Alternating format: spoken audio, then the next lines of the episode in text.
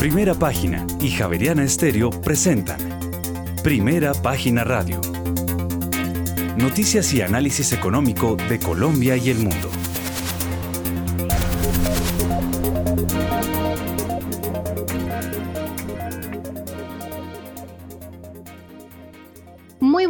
Son las 6 de la mañana y 3 minutos y sean bienvenidos a una nueva misión de Primera Página Radio. Hoy tenemos todas las noticias y el análisis económico de Bogotá, Colombia y el mundo. Dirigido por Héctor Hernández y Héctor Mario Rodríguez, hoy presentamos. En febrero de 2023, la inflación núcleo 15 del Banco de la República subió 32 básicos frente a enero a 12,16%, un máximo desde abril de 1999. También en el primer bimestre de 2023, el saldo de los depósitos del Tesoro disminuyó 44% frente al mismo periodo de 2022 a 11,5 billones de pesos. Más adelante, Empresas Públicas de Medellín advirtió posible desabastecimiento de gas natural en el noreste antioqueño por alteración del orden público en la subregión del Bajo Cauca. Por otra parte, más de 700 propuestas ya fueron radicadas en las comisiones económicas del Congreso para ampliar o modificar el artículo del Plan Nacional de Desarrollo que se va a aprobar el 23 de marzo en sus dos primeros debates. Finalmente, Banco Mundo Mujer contratará préstamo por 120 millones de pesos con Corporación del Banco Mundial.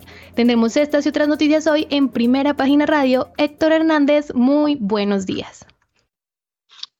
Muy buenos días a todos nuestros oyentes. Muy buenos días a usted, Valentina Barbosa. Muy buenos días al equipo de producción. Bueno, hoy es una emisión que nos hemos inventado bastante especial. Eh, yo diría que va a ser una emisión histórica. Como decíamos en los viejos tiempos, por favor, eh, cojan su grabadora y graben el programa. Eh, porque va a ser un programa bastante especial. Eh, obviamente que hoy en día la tecnología nos permite eh, escuchar programas porque inmediatamente se suben a la página web, por en este caso a la página web de Javeriana Estéreo y ahí se puede mirar el programa, o, perdón, mirar, no, oír el programa y en, eh, en primera página en www www.primerapagina.com.co. Este programa va a quedar ahí porque el programa es muy especial dado que vamos a tener una emisión con solo mujeres. Esto haciendo honor a que en esta semana es la Semana de la Mujer, mañana específicamente es el Día de la Mujer y yo quiero que sea Valentina la que nos cuente por qué es importante eh, el tema de la mujer en esta semana y específicamente mañana. Así es, Héctor. En 1975, el 8 de marzo, fue declarado por la ONU como el Día Internacional de la Mujer. Esta conmemoración tiene sus orígenes en las manifestaciones de las mujeres que especialmente en Europa reclamaban a comienzos del siglo XX el derecho al voto, mejores condiciones de trabajo y la igualdad entre los sexos. Por otra parte, Héctor, esta fecha también es un homenaje a la vida de 129 mujeres trabajadoras que fallecieron en una fábrica, en una fábrica textil de Nueva York, mejor, quienes protestaban por condiciones laborales dignas con una reducción en su jornada laboral y un salario igual al de sus compañeros. En pocas palabras, mañana se conmemora la lucha por la igualdad de derechos entre las mujeres y los hombres. Se reivindica el derecho por la libertad de las mujeres por decidir sobre su vida y su cuerpo, por tener oportunidades y una vida libre de violencia y discriminación. Es un llamado para todos y todas. No estamos bien como sociedad si más del 50% de la población está en desventaja, si el desempleo femenino es más de 6 puntos porcentuales que el masculino, si las mujeres tienen toda la carga del cuidado y si el feminicidio y la violencia siguen rapantes. No estamos bien si una parte de la población sufre por la exclusión y, y, marginalización. Es por eso, Héctor, que el 8 de marzo reafirmamos nuestro compromiso por la igualdad, porque no es un asunto de mujeres, es también de hombres, nos convoca a todos y a todas. Eh, la verdad que a mí con mi relación con las mujeres ha sido toda la vida, por fortuna, muy buena. En el, en el trabajo he tenido colegas muy entusiastas, muy pilosas, con las cuales he compartido muchas cosas y eh, siendo jefe he tenido eh, subalternas mujeres de verdad de, que, que, se han convertido en piezas claves para el desarrollo periodístico de uno. Y en materia de fuentes, yo quiero eh, traer a colación algunas eh, porque mm, hubo mujeres que me, o no, siempre he contado con la suerte de que las mujeres me han consentido. Eh, por ejemplo, cuando yo cubría las altas cortes, eh, estaba Consuelo Sarria, que era la presidenta del Consejo de Estado, y estaba Clarita Forero de Castro. Yo cuando me encontraba con Jaime Castro le decía, oiga, lo mejor de usted es Clarita Así, así tomaba el pelo a Jaime Castro. Eh, en el mundo de la economía, eh, no puedo dejar de nombrar, por ejemplo, a Mónica Paricio, eh, que ella, ella no fue, ella fue Banco de la República y posteriormente estuvo al frente del Banco Santander. muy consentido por ella, muy consentido por Sara, por, por, Clara, perdóneme, por Sara Ordóñez. Eh, quien fue superintendente financiera. Eh, y siempre la relación con las mujeres, eh, no sé por qué, pero han, han fluido y siempre he sido un consentido de las mujeres en, el, en, el, en mi trabajo, en el estudio y en todo. Entonces es una gran suerte contar con las mujeres para todo. Y hoy Valentina hemos decidido que el señor Juan Sebastián se dedique a la producción y que sea Valentina Barbosa la conductora del programa de primera página radio. Valentina, entonces vámonos con la noticia internacional.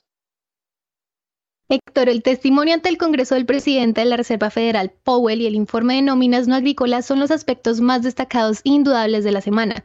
En conjunto, los dos eventos brindarán la más reciente actualización sobre el pasado, presente y futuro inmediatos de la economía más grande del mundo y serán cruciales para determinar el sentimiento del mercado. Antes del informe de empleo del viernes, Powell comparecerá ante el Congreso para presentar el informe semestral de política monetaria del Banco Central. Declarará ante el Senado este martes y ante la Cámara de Representantes el miércoles. Sus declaraciones se seguirán muy de cerca en busca de pistas sobre si se está considerando una mayor subida de tipos este mes, tras los recientes datos que apuntan a una inflación aún persistente. Powell ha dicho que el informe de empleo de enero mostró por qué la batalla contra la inflación durará bastante. Powell habló de proceso desinflacionario en su última rueda de prensa, pero la inflación ha sorprendido al alza desde entonces y los inversores estarán atentos a cualquier mensaje sobre el ritmo futuro de las subidas de tipos de interés. El informe de empleo de febrero del viernes será el último antes de la próxima reunión de la Reserva Federal, que se celebrará los días 21 y 22 de marzo y adquiere una importancia especial después de que el extraordinario informe de enero llevará a los inversores a replantearse las expectativas en torno a la futura trayectoria de los tipos de interés.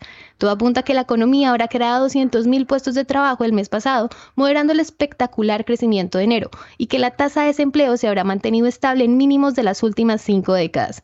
En el mercado de deuda pública, los bonos vuelven a repuntar. El bond ve como su rendimiento cae un 0,7%. El bono español baja su rendimiento hasta el 3,72%, mientras que el bono de Estados Unidos a 10 años baja su TIR hasta el 3,95%. Bueno, son las 6 de la mañana y 11 minutos y le damos paso a, a Juanita Telles, quien es actualmente la economista jefe para Colombia de el BBVA Research, eh, perdón, del BBVA en, eh, en el plano research, es decir, es la cabeza mayor del el área de investigaciones económicas. Ella ha sido investigadora y asesora de la gerencia general del Banco de la República. Ahí yo la conocí cuando trabajaba al lado de Miguel Urrutia, el entonces gerente general del Banco de la República. Es profesora e investigadora de la Pontificia Universidad Javeriana. Bueno, quiero antes de que nos metamos con el análisis de la noticia económica internacional, preguntarle a Juanita, bueno, ¿cómo ha sido esa manera de abrirse paso en el mundo de la economía, un mundo de la economía que mm, en aquellos tiempos, claro que usted es eh, joven y ahorita vamos a tener personajes que nos van a contar más de esto, eh, muy masculino, muy masculina era el tema de las universidades en materia económica, eso obviamente ha cambiado muchísimo. ¿Cómo fueron esos primeros años, eh, Juanita? Juanita, muy buenos días. Buenos días, Héctor. Buenos días a todos los que están conectados. Eh, buenos días a los oyentes. Bueno, yo creo que eh, en economía yo, siempre tuvimos, digamos, más en mi época de estudiar economía, aquí en Colombia, un equilibrio entre mujeres y hombres, digamos, de los que estudiábamos economía. Yo creo que eso hacía una complementación interesante entre el análisis que hacíamos los hombres y las mujeres. Aquí era, yo sentía que era más fácil. Después cuando me fui a hacer la maestría y el doctorado, sí eran escenarios mucho más masculinos, digamos, tenía mucho más compañeros hombres que mujeres y, eso le toca a uno un poquito codearse un poco más y para poder eh, sobresalir. Pero yo creo que eso, eso ha sido una experiencia interesante y uno va aprendiendo cosas de los hombres, la mayoría de mis jefes han sido hombres, también he tenido eh, jefes mujeres, pero en ese, pero con los dos he podido aprender y, trabajar bien. Pero, pero efectivamente yo creo que en los primeros años, un poco lo decía Héctor, de mi carrera no era tan importante visibilizar las mujeres y yo creo que en parte y agradezco este programa porque creo que lo que uno tiene que hacer es visibilizar el trabajo de mujeres y eso es lo que intentamos nosotras estando acá también, visibilizar eh, el trabajo de la mujer, la importancia de la mujer en el trabajo. Yo diría que eso como para empezar. Y en términos del, del panorama, claro, la gran, eh, digamos, pregunta en el ambiente para este mes es qué va a pasar con la Reserva Federal. Efectivamente ha habido eh, posiciones por los dos lados, posiciones eh, con una subida que, de personas que piensan que las subidas más, van a ser más rápidas las que faltan de la Fed, otras que van a ser menores. Y después, y yo creo que es un punto muy importante, es cuando la Fed va a empezar a bajar sus tasas de interés. Eh, eso también es importantísimo para el mercado porque ya el mercado está en esta idea de efectivamente ir mirando cuándo cambia el sentido, digamos, de las decisiones de la Fed.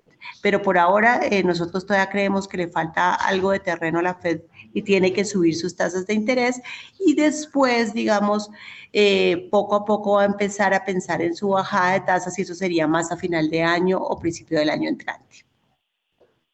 Muy bien, son las 6 de la mañana y 15 minutos y si vamos a eh, visualizar o a visibilizar más bien mujeres, pues eh, hagamos que sea muy visible alguien que siempre ha sido visible y se trata de la ministra de Agricultura, Cecilia López, quien está con nosotros. Doctora Cecilia López, muy buenos días. Muy buenos días, Héctor. ¿Cómo están ustedes? Bueno, muy bien. Bueno, doctora Cecilia, estamos hablando de la mujer y usted pues sí nos puede contar muchos cuentos porque yo me acuerdo que hace poco cuando se hablaba del nacimiento de Desarrollo eh, la famosa eh, eh, revista Estrategia que dirigía Rodrigo Botero, usted jugó un papel muy importante en un mundo de muchos hombres. ¿Cómo fue ese arranque suyo, en, sobre todo en Bogotá? Porque yo tengo entendido que usted viene de la costa y, y bueno, y además volverse usted tan respetable en el mundo de la economía. Pues mire, son, pues son muchos años. Yo, yo estudié en, en los Andes y creo que fui de las primeras, eh, de las primeras mujeres casadas, porque me casé muy joven, estando en primer semestre, eh, me casé y viajamos a Estados Unidos y cuando regresé me tocó volver a empezar. Entre otras cosas, eh, tenía a mi hija seis meses y después en la mitad del camino quedé esperando a Carlos, mi hijo, también creo que fui de las primeras mujeres que fue a la universidad esperando un bebé. Y ahí empezó una carrera y tuve la fortuna de tener profesores maravillosos como Miguel Urrutia, como Francisco Ortega, como Albert Berry, como Álvaro López Toro. Álvaro López Toro, que yo creo que el país no le ha hecho el homenaje que se merece a lo que yo considero el mejor científico social que ha tenido Colombia, de verdad. Entonces, digamos que gracias a eso, pues entré, eh, cuando me gradué, estuve en el sede, en, la parte de población, el grupo de población que creó Álvaro López, Álvaro López Toro, y después cuando él murió, entré a Fede Desarrollo en la segunda tanda, después de, de Roberto Junguito, Guillermo Perry, con María Mercedes Cuellas, con Carlos Sosa, con, otro grupo de, con Carlos Caballero, etcétera, y digamos que tuve el privilegio de, estar en, en, un grupo de, economistas muy reconocido, pero sí, muy pocas mujeres, eso sí es desde siempre, y sigue siendo una carrera donde los hombres sí le ponen un techo de cristal a las mujeres. Bueno, eh, un tema desde el punto de vista, eh, digamos, de concepción de la economía usted rodeada de tanto ortodoxo, ¿por qué es una persona, una economista que piensa mucho en lo social y piensa, y mejor dicho, uno la, eh, eh, o muchos la catalogamos como heterodoxa? ¿Por qué se fue por ese ra, esa rama y no siguió, digamos, los pasos de quienes la rodeaban? Pues mire, yo creo que eh, en mí influyó mucho Álvaro López Toro, eh, que creo que eh, es, un demógrafo de lo más reconocido en su momento en, América Latina. Eh, y yo creo que esta visión, esta concepción de la población como eje central del análisis económico, me, generó una sensibilidad social que sí es cierto. Y sufrí mucho durante muchos años de ser parte del grupo heterodoxo. Acuérdense que eh, desde los 90 en adelante, donde Colombia adoptó este modelo sin beneficio de inventario, sin reconocer que nos separaba del resto de América Latina, donde se justificaba mucho la aplicación del consenso de Washington. Durante todas esas décadas yo formé parte de este grupo de economistas que, que los ortodoxos nos llamaban eh, pasados de moda, eh, sí, retrógrados, eh, porque allí eh, no solamente era por no por no seguir esta regla en donde el mercado era el que el que marcaba la pauta, donde se subestimaba el rol del Estado, sino donde lo social era un subproducto de lo económico. Es decir, lo importante era que la economía creciera. Y después se suponía que eh, jugaba en sus diversas versiones lo que se ha llamado a través de la historia el trickle down o sea que los ricos crezcan y eso algo le cae a los pobres. Y eso, eso, los que creíamos que la gente era el objetivo real de la economía, el bienestar de la población, pues dejó de ser importante durante décadas. Pero un grupo de nosotros, entre ellos una persona como José Antonio Campo, colega y mi amigo durante mucho tiempo. Eh, hay eh, personas como el mismo Albert Berry, que escribió tanto, fue mi profesor de comercio exterior y fue una persona que, ha sido una persona que ha trabajado tanto por la población rural defendiendo la pequeña agricultura. A mí esas personas me marcaron mucho la, historia y por eso eh, seguí siendo defensora de la, del objetivo social como la gran prioridad eh, y eso hoy pues nos ha puesto en, una posición distinta. Hoy que hay una crítica muy grande a lo que se llama el capitalismo del siglo XXI.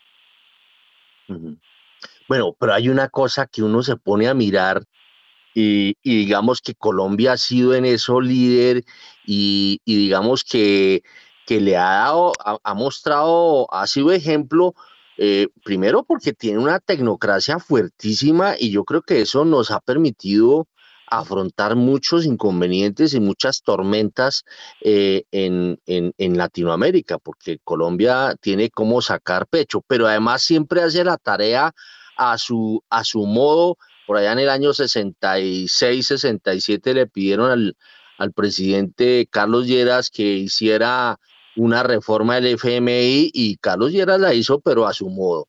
Y, y, así ha pasado muchas veces, inclusive a veces se hace la tarea con, eh, siguiendo los parámetros del Fondo Monetario, pero siempre eh, Colombia con esa tecnocracia tan fuerte eh, ha permitido mm, afrontar muchas, muchos inconvenientes. Doctora Cecilia, ¿por qué usted ve desde, desde hoy, desde el Ministerio de Agricultura, ve que esa, esa tecnocracia sigue siendo muy fuerte o no?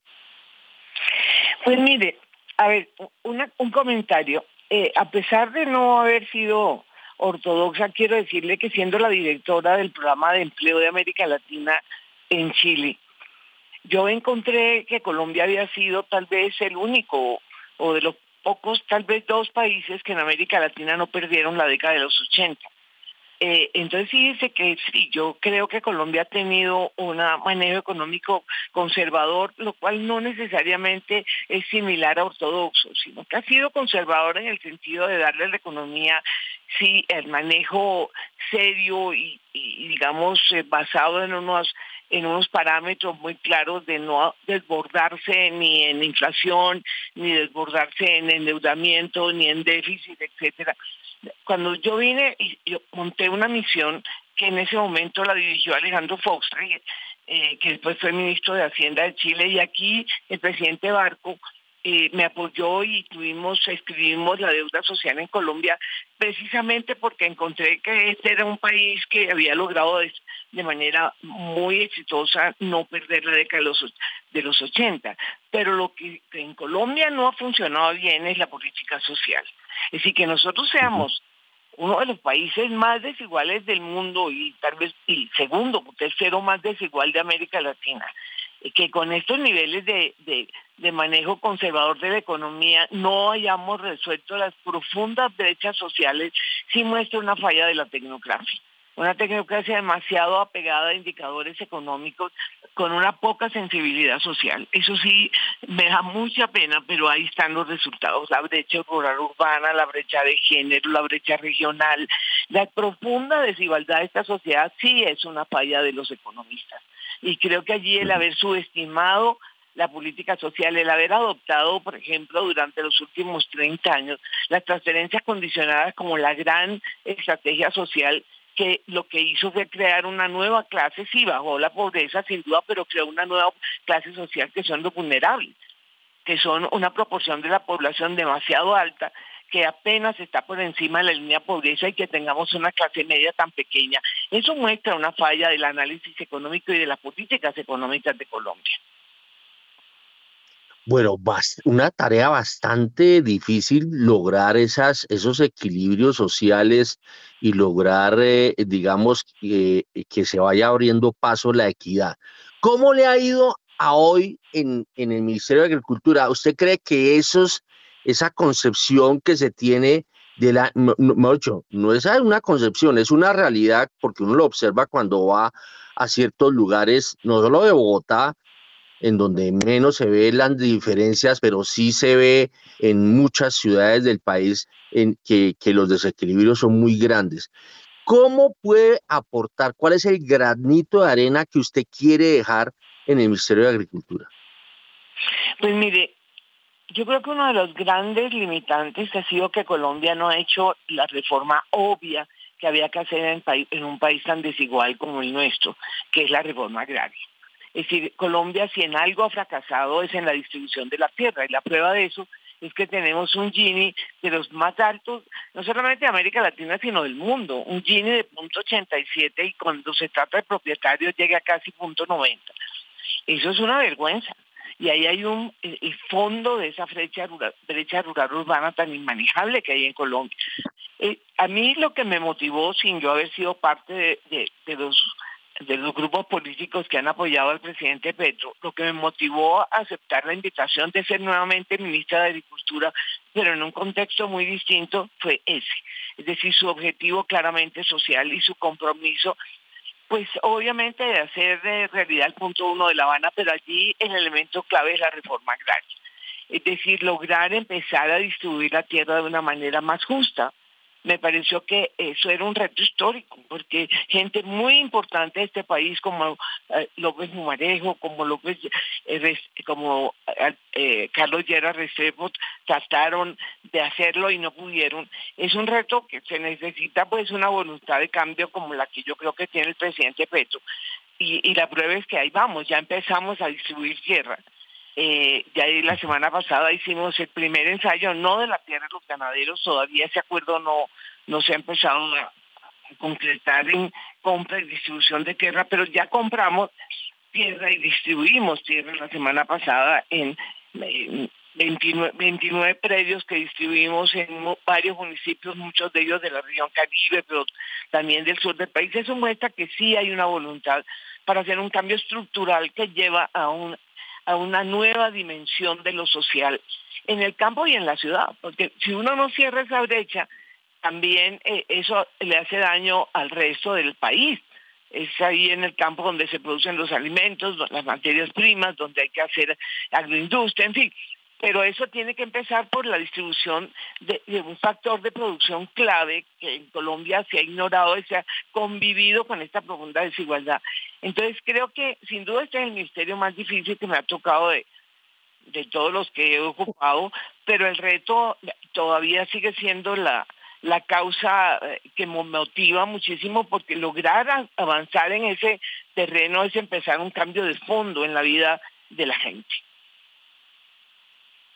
A mí alguien me decía que si el presidente Petro logra lo del tema de tierras, eh, pues a, través suyo, pues sería el, el, el, majo, el mayor, el, perdóneme, el mayor aporte que se le podría dejar al país. ¿Será que ese aporte se logra?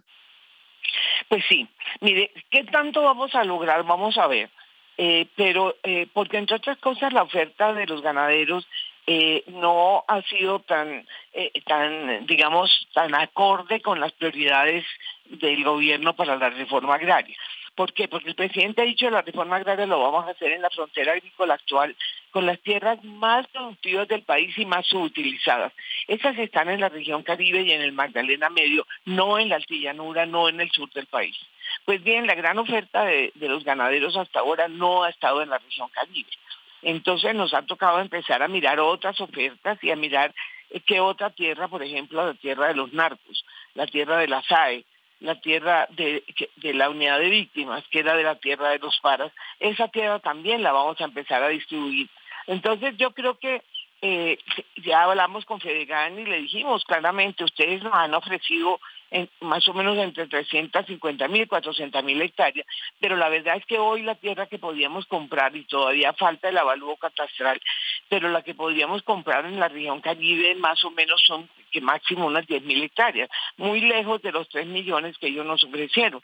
Pero bueno, ahí estamos conversando con ellos. Yo creo que ellos han entendido que la altillanura no es nuestra prioridad, donde ellos han hecho las mayores ofertas. Esa tierra es muy costosa para hacer reforma agraria, no tiene todas las vías ni los medios para asegurar comercialización de una producción. Acuérdense que no es entregar tierra, es hacer proyectos productivos que lo van a acompañar, eh, van a acompañar esa entrega de, tierra a, sectores campesinos, indígenas, afros, etcétera. Y si no hay todas las condiciones para hacer un desarrollo agrícola rápido, agrícola y pecuario, rápido, intensivo y además sostenible, porque hoy en día no es cualquier agricultura, tenemos que hacer una agricultura de acuerdo con las demandas del cambio climático, de tal manera que eso se da mucho más fácilmente en la región Caribe y Magdalena Medio que en donde nos están ofreciendo la tierra a los ganaderos. Entonces estamos en esas, yo creo que ellos han entendido, vamos a buscar una forma más creativa de inducir esa compra. El presidente lo ha anunciado, ir a una finca de 3.000 hectáreas en la región Caribe y decirle al dueño de una ganadería extensiva, una cabeza de ganado por hectárea, decirle, bueno, mire, véndanos mil, mil hectáreas, usted quédese con dos mil y nosotros le apoyamos que se mueva hacia agricultura sostenible a través de créditos blandos del sistema financiero que maneja el gobierno. Entonces estamos buscando formas más creativas para inducir que en esa zona sí tengamos la mejor tierra del país y la volvamos mucho más eh, mucho más productiva de lo que ha sido hasta ahora con los sectores de población que han estado marginados de tener tierra. Eh, yo sé que usted está muy escasa de tiempo, le voy a hacer la última pregunta a la doctora Cecilia López, ministra de Agricultura, y es eh, el intento de reforma tributaria que hizo Alfonso López Pumarejo y posteriormente el presidente Carlos Llera Restrepo y que no se logró, es que, eh, mm, digamos, eran otros tiempos y habían otras vicisitudes. Eh, eh, en, el, en, el, en la actualidad, cuando existe la modernidad, existe el Internet, existen tantas cosas en donde se hacen visibles muchos de los problemas, se hace, bueno, pero existen nuevos fenómenos, ¿no? El problema de los paramilitares, el problema del narcotráfico, el problema de la guerrilla que no, que no ha, todavía no se ha logrado apagar por completo. Eh, esa, esa, ese antes y ese ahora, eh, ¿será que es posible que en la actualidad sea más fácil lograr ese objetivo de una reforma agraria como, como la que nos serviría a todos? Mire, yo creo que hablando en términos económicos, eh, el gran problema ha sido la insensibilidad de los sectores más ricos de este país, que se han beneficiado mucho de la profunda desigualdad. Eso es una realidad y eso viene desde que somos, desde que nacimos como nación, somos un país muy desigual con unas élites muy poco sensibles, eso es cierto. Y eso continúa. Pero aquí hay un factor económico que puede ser el generador del cambio y es la realidad de que por primera vez se está haciendo todo lo posible para acercar el valor de la tierra rural a su valor comercial. Ese es el famoso catastro multipropósito que se volvió muy complicado y que estamos tratando de simplificarlo. Pero el, el solo hecho de que la tierra rural, que no ha habido nada, tenga hoy eh, que acercarse a su valor comercial y pagar impuestos para mí ese es el motor de la reforma agraria, porque ahí entonces la decisión la tiene que tomar el dueño de esas extensiones de tierra que todos conocemos en la región Caribe, por ejemplo, que es la que yo más conozco, donde usted ve una cabeza de ganado cada hora. Ahí la subutilización de unas tierras absolutamente fértiles que esperan simplemente eh, ser parte del desarrollo urbano de muchas ciudades de la costa y, para, y venderlas por metro cuadrado y volverse multimillonarios, hoy tienen una amenaza encima que es que va a llegar el catastro a, acercar el valor absolutamente subestimado que hoy tienen a su valor comercial y les toca pagar impuestos. Entonces ahí la decisión es de cada productor. O sea, si yo voy a tener que pagar un impuesto muy alto, muy altísimo comparado con lo que pagó históricamente, que ha sido nada, porque esa es la verdad, la, tierra rural en Colombia no ha pagado impuestos, todos lo sabemos. Pero ya saber que me va a tocar pagar un precio, un, impuesto muy alto porque se me va a aumentar muchísimo el valor de, la propiedad rural. Tengo que hacer el análisis de si lo que estoy haciendo me va a permitir pagar esos impuestos o no. Y allí la alternativa es o me vuelvo productivo, definitivamente una cabeza ganado cada hora no es, o cada por hectárea no es suficiente para pagar ese impuesto.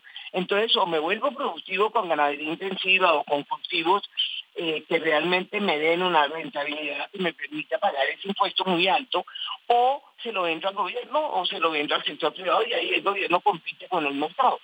Eh, esa es, para mí, esa es una motivación que explica mucho por qué se hizo la oferta de los 3 millones.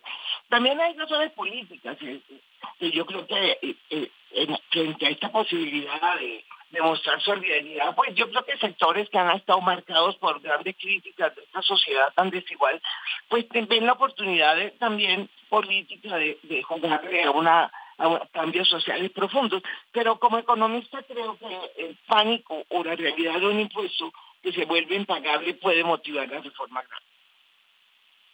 Óyame, y, y, se me escapaba la pregunta más de, eh, eh, yo creo que más apropiada. El, el mundo está necesitando eh, del tema alimentario, mejor dicho, estamos de pronto atravesando una bonanza que sería para Colombia, pero en el resto del mundo no tan bonanza, y es la escasez alimentaria que Colombia pues podría aprovechar esta situación. ¿Esto usted cómo lo ve de que, de que no vayamos a dejar pasar el tren de esta coyuntura tan grande que el mundo está pidiendo alimentos a gritos y que de pronto nosotros siendo una despensa no lo, no no lo sepamos aprovechar? Mire, hace mucho tiempo eh, Colombia ha sido identificada por la FAO como uno de los siete países que pueden responder a este evento significativo de, demanda de alimentos. Eso antes de la crisis hoy de seguridad alimentaria que enfrenta el mundo. Pero desde hace mucho tiempo se reconoció un potencial. Mire, Colombia tiene agua, que la tiene mal utilizada, pero la tiene. No todo el mundo tiene agua. Vaya a Asia para que vea cómo le ve. Yo fui miembro del IMI, el International Water Management Institute, y ahí me di cuenta eh, cómo nos veían a nosotros, pero por Dios, miren ustedes, eh, tienen uno de los recursos fundamentales para la agricultura. Entonces tenemos agua mal manejada, pero la tenemos. Tenemos tierra, tierra absolutamente fértil en muchas partes del país, con distintos pisos que nos permite tener una producción muy diversificada, absolutamente concentrada pero la tenemos y tenemos la gente. Todavía Colombia es uno de los países de OECD que tiene una proporción más alta, no solo de población vinculada al sector rural, no solamente que vive, sino vinculada eh, eh, como lo vimos en la misión de transformación del campo, podemos hablar de más del 25% de población vinculada actividades rurales, e inclusive todavía con población joven, sin muchas mujeres, eso es verdad. Entonces nosotros tenemos los factores productivos para eso. No en vano el presidente ha dicho que debemos ser una gran potencia mundial de alimentos. Así es. Bueno, doctora Cecilia, muchas gracias por su tiempo me complace tenerla acá y que sea, eh, haya sido y siga siendo una líder en materia económica y que ojalá esa tarea bien difícil que tiene eh, en el Ministerio de Agricultura la saque adelante porque el país lo necesita. Muchas gracias, Héctor, por esta oportunidad y saludos a todos sus oyentes. Un abrazo. Bueno, es eh, la doctora Cecilia López, ministra de Agricultura, quien nos ha acompañado hoy, un programa muy especial en donde las mujeres se tomaron el programa. A ver, Valentina, vámonos con las bolsas del mundo. Así es, Héctor, pero antes una recomendación. Pay Asset Management fue la compañía pionera en traer el modelo de fondos de inversión inmobiliaria al país. Hoy se consolida después de 15 años. Aprenda más sobre inversión inmobiliaria en www.pay.com.co 6 y 39. En primera página radio, las bolsas del mundo. Mixtas bolsas de Asia por cautela ante la comparecencia del presidente de la Reserva Federal. Los inversores optaron por una postura más cautelosa mientras esperan la comparecencia de Jerome Powell, presidente de la Reserva Federal de Estados Unidos. Los inversionistas en Seúl esperan encontrar en sus palabras pistas sobre las previsiones económicas del país norteamericano y el camino que va a tomar la estrategia monetaria del país que tiene un extenso impacto en los mercados financieros internacionales. El principal índice de la bolsa de Tokio, el Nikkei, subió un 0,25% en la sesión de este martes, impulsado por las expectativas de una recuperación de la economía china tras el levantamiento de restricciones en el país y sobre sus visitantes. El Topix, que incluye a las firmas de la sección principal, las de mayor capitalización, sumó un 0,42%. Por su parte, el índice de referencia de la bolsa de Shanghái ganó hoy un 1,11%, mientras el parque de Shenzhen retrocedió 1,98%. Por otra parte, el índice de referencia de la bolsa de Hong Kong, el Hang Seng, cerró hoy con pérdidas del 0,33% en una sesión marcada por el temor de los inversores a las tensiones geopolíticas, especialmente la existente entre China y Estados Unidos. El principal índice de la bolsa de Seúl, el Kospi, subió un 0,03%, mientras el índice de valores tecnológicos Kosdaq bajó un 0,1%. Y nos vamos para Europa porque allí los mercados bursátiles europeos cotizaron marginalmente al alza rangos estrechos el martes, con los inversores cautelosos antes del muy esperado testimonio del jefe de la FED, Jerome Powell, ante el Congreso. El selectivo bursátil español IBEX 35 caía 10,30 puntos, un 0,12%, mientras que el índice de grandes valores europeos FTSE Eurofirst retrocedía un 0,10%. El índice DAX de Alemania cotizaba un 0,1% más, al igual que el CAC 40 de Francia subía un 0,1%. Y finalmente, Héctor, el FTSE 100 de Reino Unido también cotizaba un 0,1%. Bueno, son las 6 de la mañana y 41 minutos y nos vamos ahora con Catalina Tobón. Ella es la gerente de, eh, estrategia e investigaciones económicas de Scandia. Ella es aquí de la casa, economista de la Universidad Javeriana, especializada en finanzas en el CESA. Eh, y con maestría en Economía y Relaciones Internacionales de, la Universidad Externado de Colombia. Bueno, eh, Catalina Tobón, eh, dígame cómo ha sido esa llegada, ese aterrizaje en el mundo de la economía em, desde, desde la óptica de mm, abrirse paso en un mundo que ha sido muy machista toda la vida. Bueno, buenos días Héctor, buenos días a los oyentes y a la mesa de trabajo de primera página. Pues Héctor, ante su pregunta, es la verdad, yo quiero ser sincera y, franca, yo, yo siempre he sentido eh, en mi trabajo, en la universidad, mucha equidad de género. O sea, yo sí soy de las personas que eh, no me puedo quejar y, y, en mi vida cotidiana y en mi vida laboral no he sentido eh, pues nada ese ese machismo, pues, o de forma tan explícita, sino más bien en sentido, digamos que nunca ha sido una preocupación para mí. Muy bien. Entonces, ahora sí metámonos con las bolsas del mundo. Pues Héctor, eh, digamos que esta semana es una semana clave porque pues venimos de unos datos que salieron eh, para el primer mes de enero, pues para el primer mes del año muy fuertes en materia de empleo. Entonces estamos muy a la expectativa de lo que salga esta semana de empleo. Esos datos tan altos eh, respondieron a unas características tal vez estacionales. Recordemos que veníamos de, pues, de la pandemia de un evento que se denominó la gran renuncia, donde muchas personas salieron del mercado laboral, ya sea por temas de salud eh, o simplemente pues también... Eh, el año posterior a la pandemia una, una fuerte valorización de los activos inmobiliarios, de los activos em, financieros, donde mucha gente pues también vivió de, digamos, de, de, parte de su patrimonio.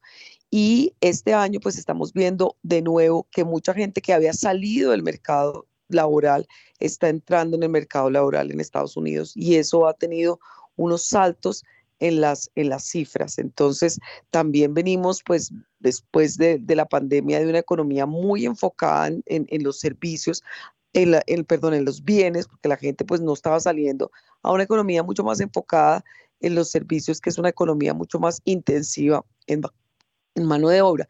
Todo esto ha hecho que haya unos saltos importantes en materia de empleo y pues que haya preocupación frente a la posibilidad de que esos saltos en empleo pues genere una mayor persistencia de la inflación y por eso pues el mes de febrero fue un mes donde hubo muchos altibajos en materia de mercado.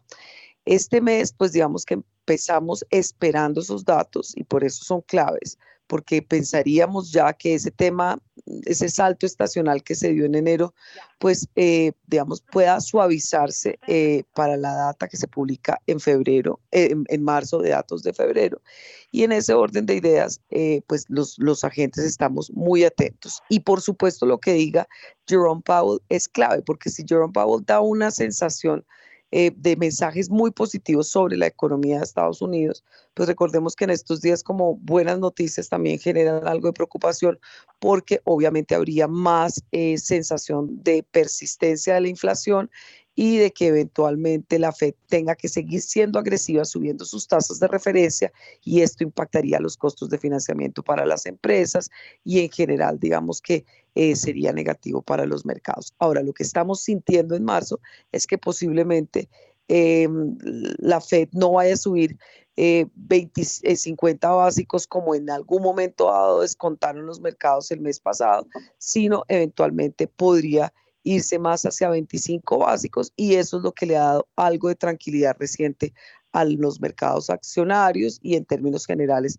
a la apertura del mes de marzo, eh, que ha sido un poco más benigna frente a lo que pasó en febrero.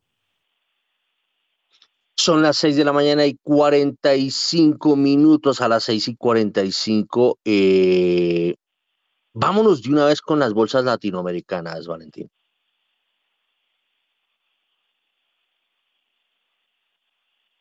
Así es, Héctor, pero antes una recomendación. Banco Credit Financiera está evolucionando y ahora es Ban 100. Aunque hoy se vean diferentes, siguen manteniendo su esencia y reafirmando su compromiso de trabajar, por lo que los motiva cada día, acompañar a sus clientes a cumplir sus metas. Conozca sobre sus alternativas de inversión y mucho más en www.ban100.com.co. Ban 100 al 100 contigo siempre. Vigilado Superintendencia Financiera de Colombia, 6 y 46.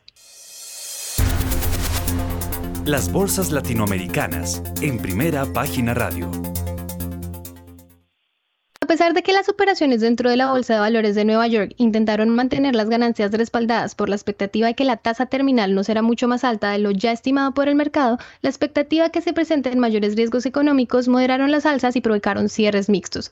Para los principales índices de Wall Street, el tecnológico Nasdaq fue el único en descender 0,11%, mientras que el Dow Jones obtuvo un avance del 0,12% y el Standard Poor's 500 presentó un aumento de apenas 0,07%. Por su parte, el índice de Standard Poor's verbal de la Bolsa de Comercio de Buenos Aires cerró con una subida del 2,90%, al igual que el índice Ibovespa de la Bolsa de Valores de Sao Paulo, que también subió un 1,06%. Por otra parte, el índice Standard Poor's de precios y cotizaciones de la Bolsa Mexicana de Valores cayó 0,48%, mientras que el índice MSCI Colcap de la Bolsa de Valores de Colombia ganó 0,90%. Por otra parte, el índice IPSA de la Bolsa de Santiago de Chile retrocedió 0,22% y finalmente, Héctor, el índice general de la Bolsa de Valores de Lima perdió 0,51%. 6 y 47 y estamos en un programa muy especial porque como pueden oír eh, en nuestros oyentes, perdónenme esa doble expresión, eh, pues eh, las voces femeninas son las que mandan. Y vámonos con el análisis del vecindario y le vamos a pedir a Jenny Carolina Monzón Urrego, quien es jefe de análisis económico de el grupo Itaú en Colombia y quien es eh, egresada de la Universidad Nacional, pues nos dé su análisis del vecindario, pero obviamente no le voy a dejar de preguntar, bueno, en la Nacho, como yo, como se le conoce a la Universidad Nacional, esa, esa apertura suya como economista y el aterrizaje en el mundo económico, en el desarrollo profesional, ¿cómo fue eh, Jenny Carolina? Y enseguida su análisis del vecindario. Héctor, muy buenos días. Muchas gracias por, por esta invitación tan especial. Un saludo también a, todas las colegas, de una, una compañía de primera plana en el día de hoy. Y yo creo que ya en este momento se han venido como, como abriendo más espacios desde la educación precisamente para, para generar las oportunidades como punto de partida. Eh, la, la, universidad creo que se ha caracterizado por eso eh, y fue, fue un buen momento, pero ya eh, el paso por el Ministerio de Hacienda, también en el sector privado, creo que cada vez se ha puesto eh, el terreno un poquito más en igualdad de condiciones la cancha y, eso nos ha permitido generar em, algunos avances, algunos progresos, pero que algunas no sucede ese entorno, también tenemos que reconocer que no es lo mismo eh, para todas, que hay niveles de desempleo más altos eh, para las mujeres, entonces creo que todavía desde las que estamos adentro podemos seguir trabajando para ello. en el banco también pues hay un entorno seguro y, y ahora incluso no se está hablando de hombres y mujeres, sino de asegurar la, diversidad eh, en opiniones, en forma de vestir, en, todo. Entonces creo que eh, ya se están dando esos grandes pasos para, una sociedad eh, mucho más equitativa y, en donde todos podamos aportar, pero todavía hay mucho trabajo por hacer. Y, al respecto, para hablar un poquito de, América Latina, pues este, este trimestre arranca con, grandes retos. Em, en algunos países tenemos tasas bastante altas, como es el caso de Brasil, como es el caso eh, de Chile, y la duda es que tan largo va a ser el proceso eh, de tasas de interés y un ciclo restrictivo de política monetaria, y eso está muy ligado con lo que se hablaba hace algunos minutos de lo que pueda decir la FED. Si la FED se vuelve un poco más ácida, si la Fed dice que la inflación va a ser más persistente, pues ahí también podríamos ver algo de, de, coletazos para América Latina. Entonces cada vez también se ve que los ciclos de política monetaria podrían ser más extensos eh, en los países donde ya se alcanzó lo que se podría creer que es la tasa terminal, en otros como en el caso de México, en el caso de Colombia, que, donde no hemos terminado pues la subida del ciclo queremos ver cuál es, cuál es ese techo definitivamente.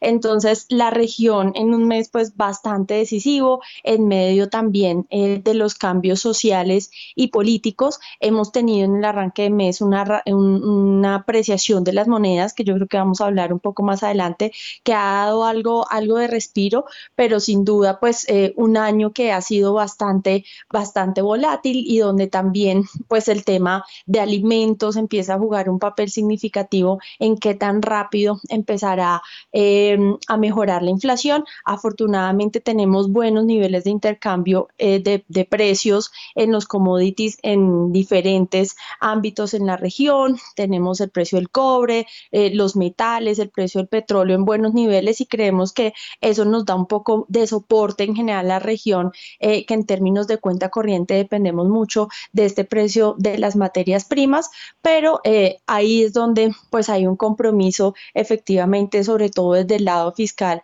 que esos réditos eh, de, de, las materias primas pues se conviertan en mejoras en el balance fiscal. Creo que esa es como la gran historia que está viviendo eh, la región, pero todavía en un escenario, como te decía Héctor, de tasas de interés altas y, e inflaciones que todavía parecen ser un dolor de cabeza. Muy bien, muchas gracias a Carolina Monzón del Banco Itaú. Son las seis de la mañana y 52 minutos y seguimos teniendo estas voces femeninas y estas eh, expertas en materia económica. Eh, mm, no paramos hoy en el programa porque además de nuestras analistas de, de cabecera, pues hemos tenido personalidades como la de Cecilia López, ministra de Agricultura, y ahora tenemos Ana Fernanda Mayhuasca, que, mejor dicho, el recorrido de ella en, en, la cosa pública y en la cosa privada ha sido gigante. Eh, eh, hoy en día está al frente del Consejo de Competitividad y eh, venía de ser codirectora del Banco de la República, fue viceministra de Hacienda. Bueno, en fin, la trayectoria de Ana Fernanda es eh, gigante. Ana Fernanda, muy buenos días. Creo que se nos cayó la llamada. Bueno, ya vamos a recuperar a la ex codirectora del Banco de la República, Ana Fernanda Mayhuasca, quien también está em, eh, invitada acá. Es una invitación especial. Hoy es un día especial porque las mujeres esto es una muestra de que las mujeres tienen un liderazgo enorme. Bueno, mientras reconectamos a Ana Fernanda Mayhuasca, vámonos con eh, los datos que van a emocionar los mercados hoy. En primera página radio, las claves de la jornada. La agenda del día abre la puerta a unas pistas más claras sobre el rumbo de su política monetaria con motivo de la comparecencia en el Senado de Estados Unidos del presidente de la Fed, Jerome Powell. Los inversores andan pendientes por si adelanta algo sobre la estrategia de política monetaria de organismos en su próxima reunión del 22 de marzo. El consenso espera una subida a tipos de interés de 25 puntos básicos. La oficina del censo publicará los inventarios y ventas mayoristas en enero y se conocerá en el índice Red Book de ventas minoristas. El Instituto Americano del Petróleo, un grupo de la industria pública, su estimación semanal de los inventarios de Estados Unidos. En Europa, entre las referencias macroeconómicas, destacan la producción industrial de España y los pedidos de fábrica de Alemania. Y finalmente, Héctor, en México, el INEGI publicará el dato de la confianza del consumidor en febrero, de acuerdo con estimaciones de Ban Norte, habría bajado a las 43.8 unidades.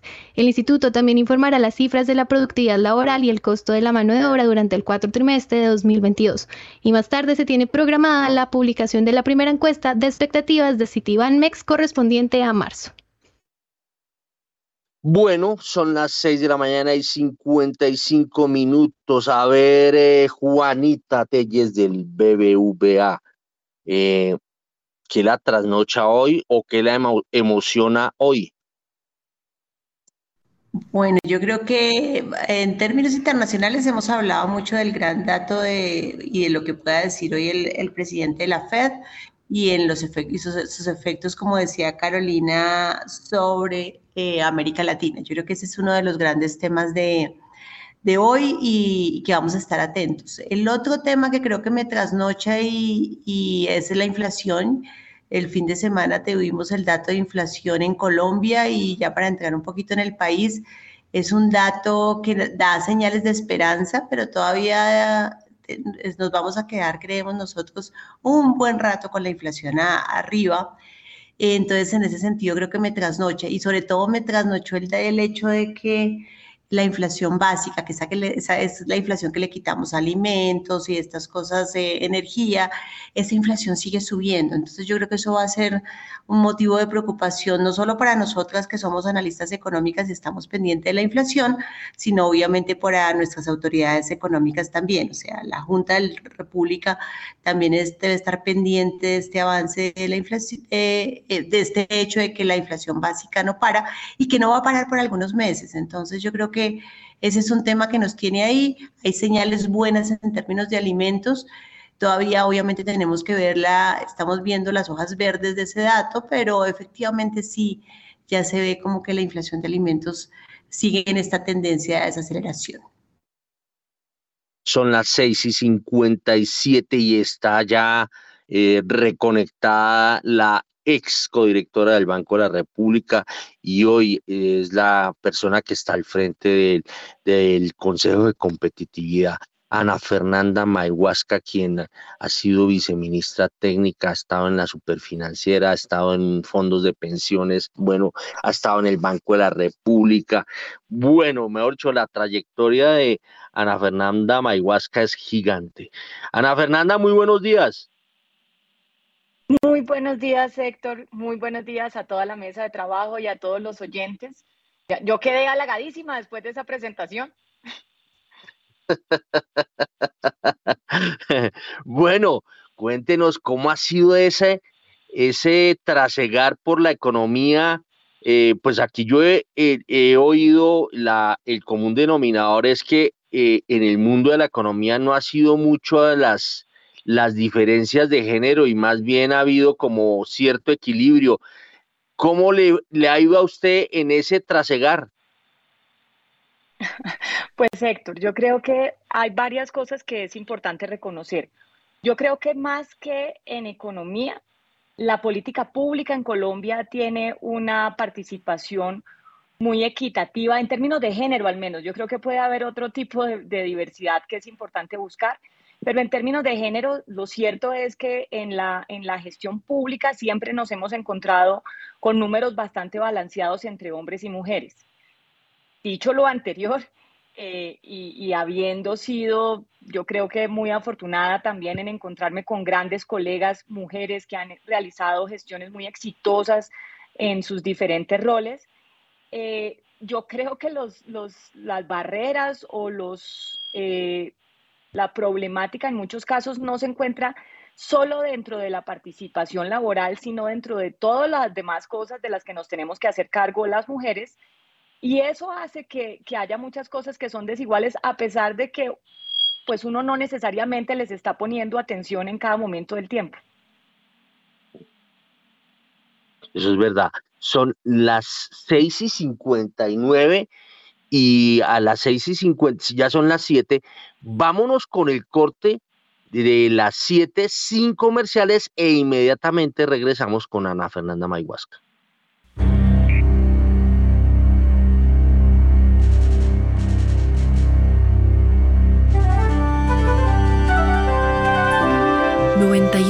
.9 Javeriana Estéreo, Bogotá. HJKZ sin fronteras.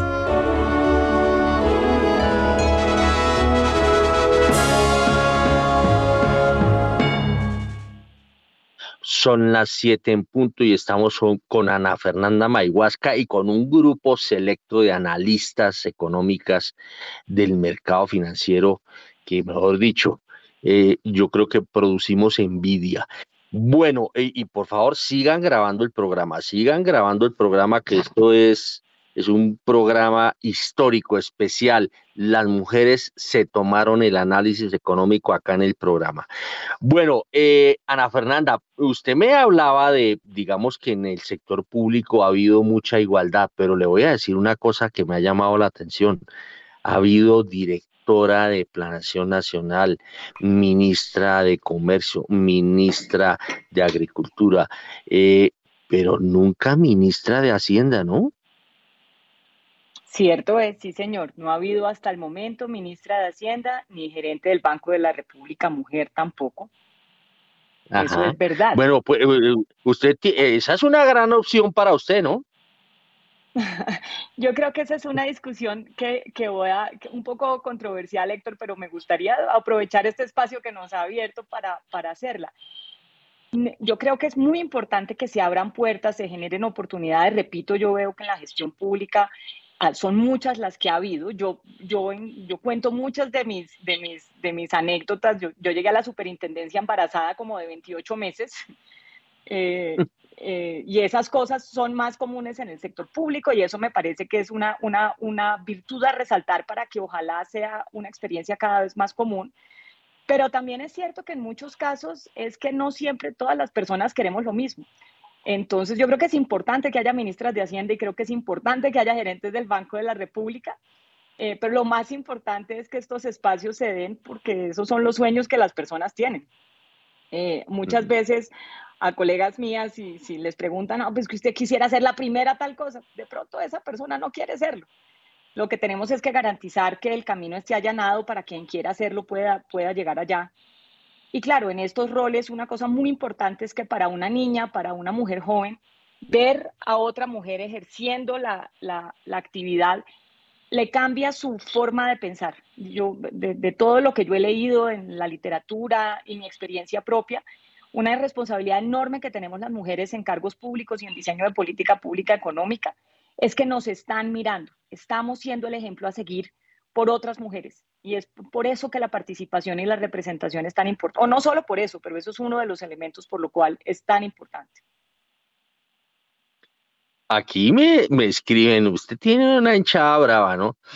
No olvide reconocerle a la doctora Mayhuasca, que es la autora intelectual de la compilación del régimen cambiario mediante la resolución 1 de 25 de mayo de 2018 y la impulsora del mercado de derivados a través del Banco de la República. ¿Cómo le queda el ojo, doctora Ana Fernanda?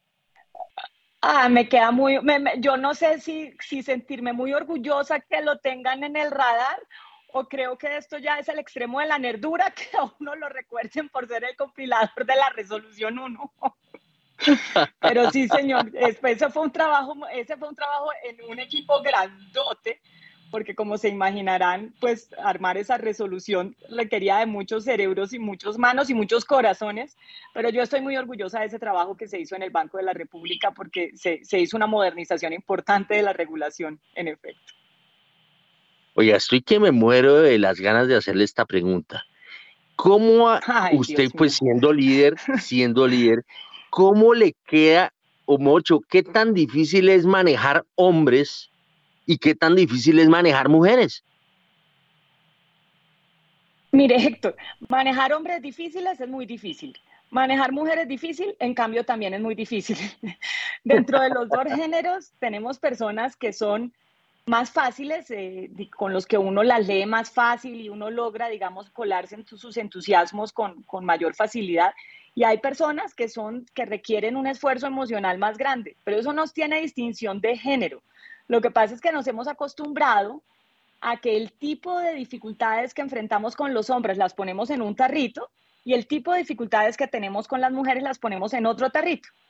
Y normalmente en el tarrito de las mujeres, entonces alguien sale y dice, ay, es que son muy brujas entre ellas, es que son terribles, es que la verdad es que la competencia masculina es igualita. Todas las personas tenemos complejidades, eso no está restringido por género.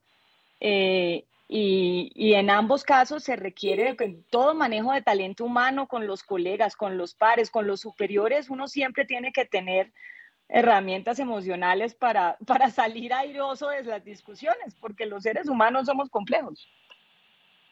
Oiga, pero si un gobierno quiere abrir paso a una reforma en el Congreso de la República, cosa, tarea que usted desarrolló siendo viceministra, eh, y la, eh, es diferente que yo como congresista llegue, me llegue un, un, funcionario a que me llegue una funcionaria y que además le sonría a uno, uno queda como, eh, como desarmado o no? Pues eso espero, Héctor. Yo por lo menos hice todos los esfuerzos. Bastantes cosas más duras me han tocado siendo mujeres, pues espero que por lo menos la sonrisa me funcione más en ciertos ámbitos. Lo cierto, Héctor, es que claro que todas las personas reaccionamos distinto a las, a las diferencias de género. Eh, y pues yo creo que el, el punto de la equidad no está en no reconocer que somos diferentes Totalmente de acuerdo con usted. Mire, yo siento que mis discusiones en el Congreso eran mucho más sencillas de dar porque yo era una viceministra, eh, porque había una cierta dulzura que a mí se me permite. Un viceministro llega y les habla así, pues lo mandan para el chorizo con alguna probabilidad. Eh, Y yo creo que lo que parte de lo que tenemos que aprender a vivir en diversidad es que todos tengamos espacio para esas sutilezas, pero que eso no nos genere situaciones en las que por el hecho de, nuestra, de nuestro género se nos impongan cargas que no corresponden. Entonces, esa dulzura no quiere decir que yo sea la que te tengo que traer el café, gracias. Eh, pero si te lo quiero traer, pues lo haré con mucho gusto. Y le digo, una de las cosas que yo encontraba en, el Ministerio de Hacienda es que, y, lo he conversado con varias de mis colegas, nosotras, por quizás hábitos culturales que se van metiendo mucho en, el subconsciente, vivimos atentas a ciertas cosas. Había un momento en la tarde en las que yo levantaba la cabeza y decía, esta gente tiene hambre, por favor vayan, me traen pan de bonos, vamos a comprar empanadas. Usted no sabe lo que mejora la dinámica de una reunión con barriga llena, corazón contento. Eh, entonces, pues, somos diferentes. Lo que creo yo es que justamente, pues vale la pena que ambos géneros aprendan de aquellas cosas que en el que el otro quizás está más entrenado y lleguemos a un día en el que nos parezcamos más. Eh, no vamos a ser nunca iguales y no tenemos por qué serlo porque pues así no es la naturaleza humana, pero en que en lugar de ser barreras de discriminación sean justamente motivos de inclusión, esas diferencias que tenemos. Bueno, desde la macroeconomía, eh, pensando en pues, eh, una política pública que pues, es muy clave para el desarrollo de un país, ¿qué tanto usted siente que la macroeconomía sí ha ayudado a la equidad? Estábamos hablando con la doctora Cecilia y ella planteaba que muchas veces los indicadores y los números a veces eran eh, desnaturalizaban al economista y como que eh, lo alejaba de una realidad eh, de inequidad como la que existe en Colombia. La macroeconomía ha puesto su grano de arena para lograr equidad en el país. Yo creo que aún no, Héctor, pero pues eso no es problema de flecha. Eso es, bueno, es problema de flecha en el sentido en que tenemos que desarrollarla mejor en general, en las disciplinas, sobre todo las disciplinas que, sociales, donde estudiamos los comportamientos de, de, las personas y de las variables influidas por personas, se han venido eh, profundizando herramientas que nos permita entender y gestionar esa diferencia. En la macroeconomía ya hay desarrollos en ese sentido, pero todavía nos queda un trecho para acabar de, de, de incorporarlos a la práctica. Sin embargo, los números, pues siempre lo que hacen es darnos información y permitirnos entender mejor los problemas. Y hoy en día, y aquí yo quiero hacer una, una gran eh, reverencia a la tarea del DANI, la gran cantidad de números que hoy tenemos y que nos permite ver por género, eh, por diferencias eh, también geográficas, cómo es que se van repartiendo esos números que allá en agregado nos dicen una realidad, pero luego descomponiéndolas nos dicen otra, pues ese es parte del camino que vamos recorriendo y en donde la ministra Cecilia además ha sido muy vocal, la gran importancia de la economía del cuidado, cómo es que hemos dejado toda esa actividad económica soslayada. Es como si la hemos dejado a un lado y ignoramos que la razón por la cual el resto del país puede producir, generar PIB, del que sí contabilizamos, es porque hay un ejército de mujeres cuidadoras permitiéndole a otras personas, eh, incluida yo, digamos, yo aquí tengo un ejército de mujeres cuidadoras que me permiten ir a generar, bueno, en el mejor de los casos, generar PIB. Eh, y yo creo que cada vez más vamos aprendiendo de cómo eh, saber de esas diferencias, cómo atenderlas y cómo diseñar política pública que piense en esos temas pero es un, es un, camino, un camino largo. Y, ojalá cada vez más tengamos personas pensando en esto y digo personas específicamente porque este no es un problema femenino, este es un problema de género. Usted estuvo en, el, en la Junta Directiva del Banco de la República trazando eh, políticas eh, monetarias y cambiarias y bueno, ¿qué le ¿Qué cree que le hace falta al banco en eso o nosotros ya vamos por muy buen camino? Yo creo que el banco ha venido en un proceso muy importante de modernizar todo el instrumental técnico con el cual trabaja y toma sus decisiones.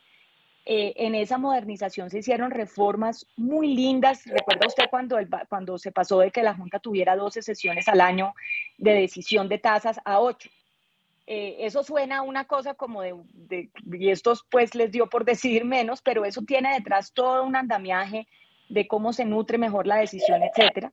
Esas decisiones, eh, por ejemplo, que, que están mediadas, la transmisión de la política monetaria está mediada por la participación de la población en el sistema financiero formal, que es una participación asimétrica. Ahí hay unos, ya unas cosas de una precisión en la que creo que todavía no hemos llegado y me parece lo más normal que no hayamos llegado, pero hay campo para avanzar y yo creo que el banco con el tiempo, con su equipo técnico, que como usted bien sabe es realmente un lujo, eh, pues una vez vayan sofisticando su instrumental como siempre lo está haciendo, irá incorporando cada vez más consideraciones de ese tipo.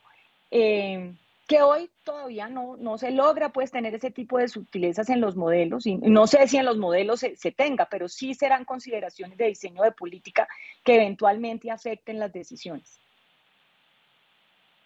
Bueno, en la Junta eh, Directiva del Banco de la República, pues mucho tiempo eh, se arrancó con una codirectora que fue María Mercedes Cuellar y después hubo una época en que no hubo mujeres pero a Fernanda Mayhuaca le, le tocó compartir un puesto con, con Carolina Soto. Eh, eh, y ya Carolina Soto está conectada, pero le voy a hacer la pregunta. Bueno, ese juego, ese juego de estar, imagínense, dos mujeres, a veces, eh, aunque podían ser minoría, no podían tener una especie de, capacidad de negociación mucho más grande.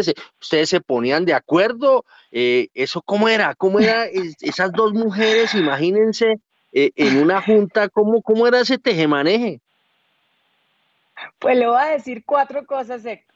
Mire la primera tan simpática de cómo a todos nos llama la atención y me incluyo. O sea, esto no es que a mí me, me saque de la discusión ¿Cómo sería la cosa entre dos mujeres? Pero ¿cómo será el sesgo inconsciente de la sociedad que nadie se pregunta, oiga, ¿y cómo era la cosa entre cinco hombres?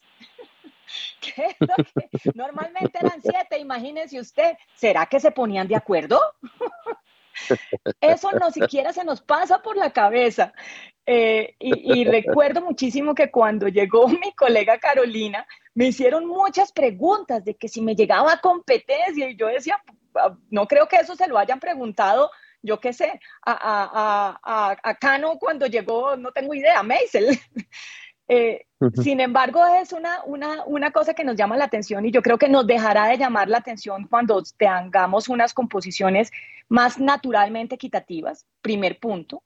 Pero segundo punto, también le digo, sí, Carolina y yo compartíamos en unos temas particulares le digo, no en los de tasas de interés, los de tasas de interés eran una discusión técnica en la que cada codirector expresa su, su voto y lo sustenta, es ahí no es, no, no es un espacio donde el género importe.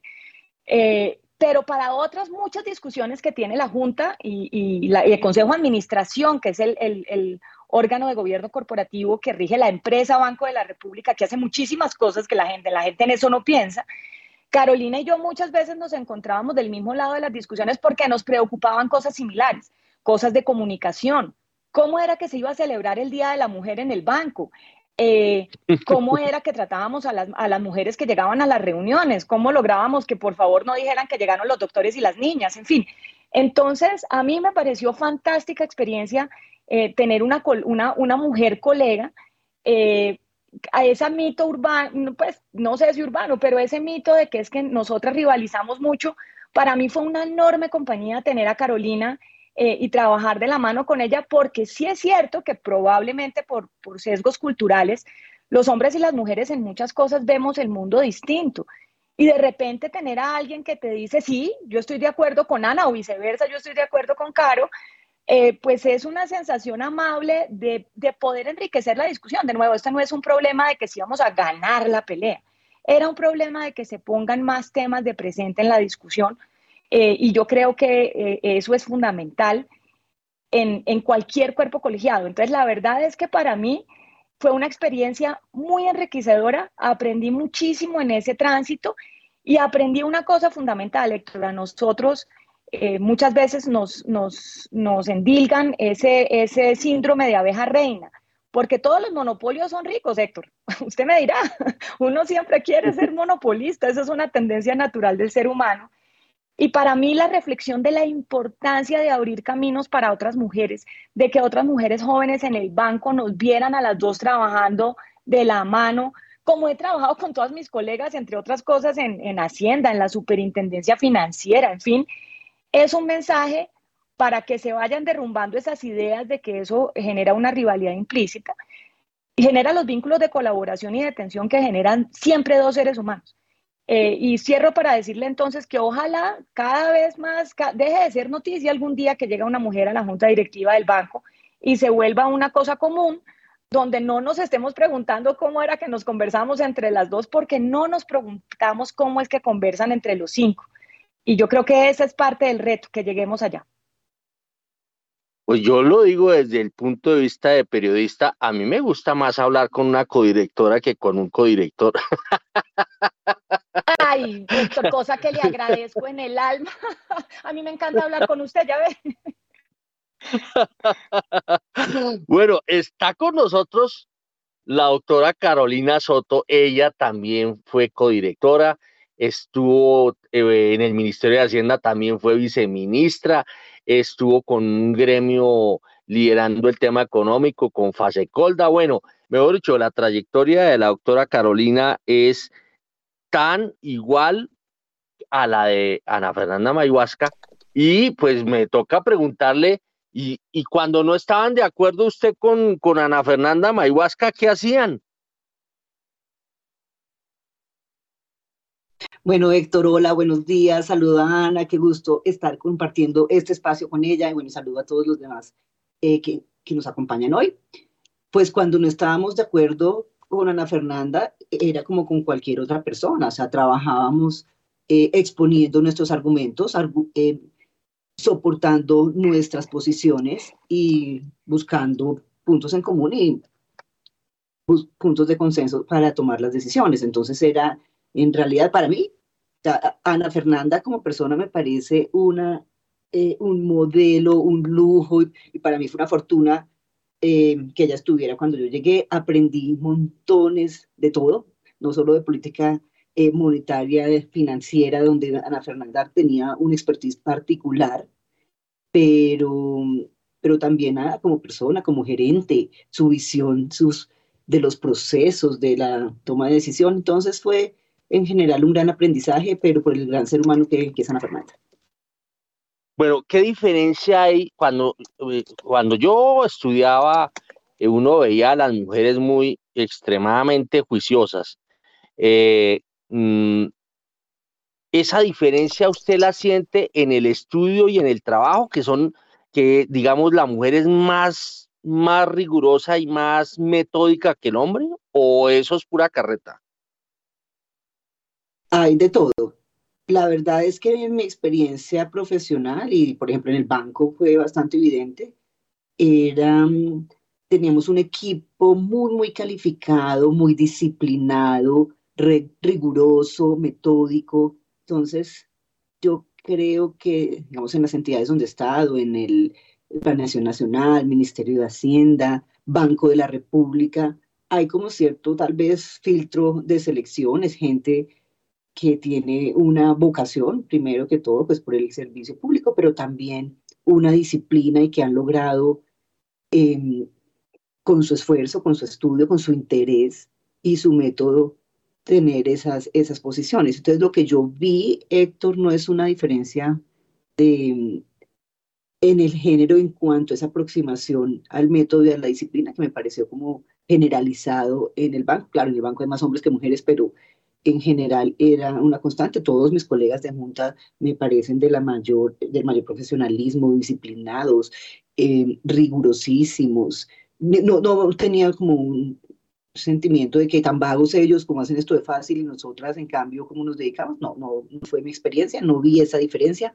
Diferencias en que sí notaba un poco en las aproximaciones a, a las decisiones y nosotras podíamos tener una visión tal vez eh, haciendo énfasis en aspectos que no eran los que normalmente ellos llamaban la atención. Entonces, por eso me parece enriquecedora esa pluralidad en la junta o en los cuerpos colegiados o en las empresas, porque sí hay énfasis distintos y como visiones a veces, perspectivas distintas complementarias, pero en general el método de trabajo eh, no, no le vi diferencia, no me pareció hay como unas características biológicas o de género para resaltar. Son las 7 de la mañana y 22 minutos. Bueno, le voy a, voy a voltear, eh, ahora es cierto, voy a pasar de la vitrina al otro lado de la vitrina y los que están en el otro lado de la vitrina que vengan para acá. A ver, Juanita Telles del BBVA, pregúntele a la doctora Carolina Soto. Hola, hola Carolina, hola Ana Fernanda, que las vi por ahí. Eh, bueno, ¿qué le pregunto? En términos de, compañerismo, tú decías que efectivamente las, mujeres y los hombres es un tema más de carácter. Entonces, un poco como grandes retos, eh, ¿cómo te fue trabajando con hombres, mujeres, como jefes? ¿Eso cómo, cómo lo manejabas? Un poco para, para una pregunta en lo personal. Y después le hago una pregunta en lo económico. Eso, eso. Perfecto. Bueno, pues eh, hasta ahora en mi vida nunca he tenido el privilegio de tener una mujer jefe. Siempre he tenido jefes hombres y con mis jefes hombres la relación ha sido en general muy buena. Los he considerado mentores, maestros en muchos frentes. He tenido pues, ¿no? Excelentes jefes por fortuna. Eh, grandes economistas, entonces pude aprender mucho, mucho de ellos, eh, cada uno con su estilo, pero en general en grandes personas. Pues estuve, empecé, mi primer jefe fue eh, Roberto Steiner en Desarrollo, Mauricio Cárdenas, Ministerio de Transporte y Planeación. bueno, también estuve con el doctor Roberto Junquito en Fase Colda, otra vez Mauricio Cárdenas en, en Hacienda, el presidente Santos. entonces fue una gran fortuna contar con estos hombres, em, grandes economistas y maravillosos jefes, aprendí mucho. Eso, digamos, en cuanto a los jefes. Eh, no vi nunca, nunca sentí una, un trato diferencial por ser mujer. Era de las que estaba convencida que no nos discriminaban, que esta pataleta de la ley de cuotas era completamente innecesaria y que a mí nunca me habían discriminado y que yo era había logrado todo lo que logrado por mis méritos y que no, no veía esa discriminación. Esto lo vi, era como mi posición hasta hace unos seis años, hasta que estuve en la presidencia de la República. Ahí fue como que me retiré el velo, empecé a ver em, barreras que antes no las presenciaba, no las identificaba. Es como tener ahora un filtro nuevo por el que estaba dándome cuenta de elementos, como por ejemplo, eh, el famoso techo de cristal. Entonces, estando en la presidencia de la República, cada vez que había que, un, que nombrar algún ministro, un cambio de gabinete o llevar una terna para alguna posición directiva de alguna empresa o de alguna corte, las listas de candidatos eran mayoritariamente masculinas, o sea, casi que en su totalidad masculinas. Siempre, entonces me empecé a preguntar, ¿pero por qué no hay mujeres? Y los nombres que se le venían a la cabeza a todos los que tomaban la decisión eran nombres de hombres. Entonces nos hacían falta esos referentes. Esto era como la primera llamada de atención. ¿Dónde están los referentes femeninos? ¿Dónde están las mujeres? ¿Por qué no, no salimos como a relucir en primera instancia? Porque toca hacer un esfuerzo adicional para buscarlas. Pero bueno, eso era como el primer llamado. Segundo, em, dado que casi no hay referentes, sí necesitamos mecanismos para que las mujeres empiecen a ocupar las posiciones. Entonces, esa ley de cuotas que yo criticaba tanto, que nos generaba entonces una barrera tener un 30% obligatorio de mujeres en los cargos directivos del gobierno, me parecía, como les digo, limitante, porque 30 si podemos ser 50 o más.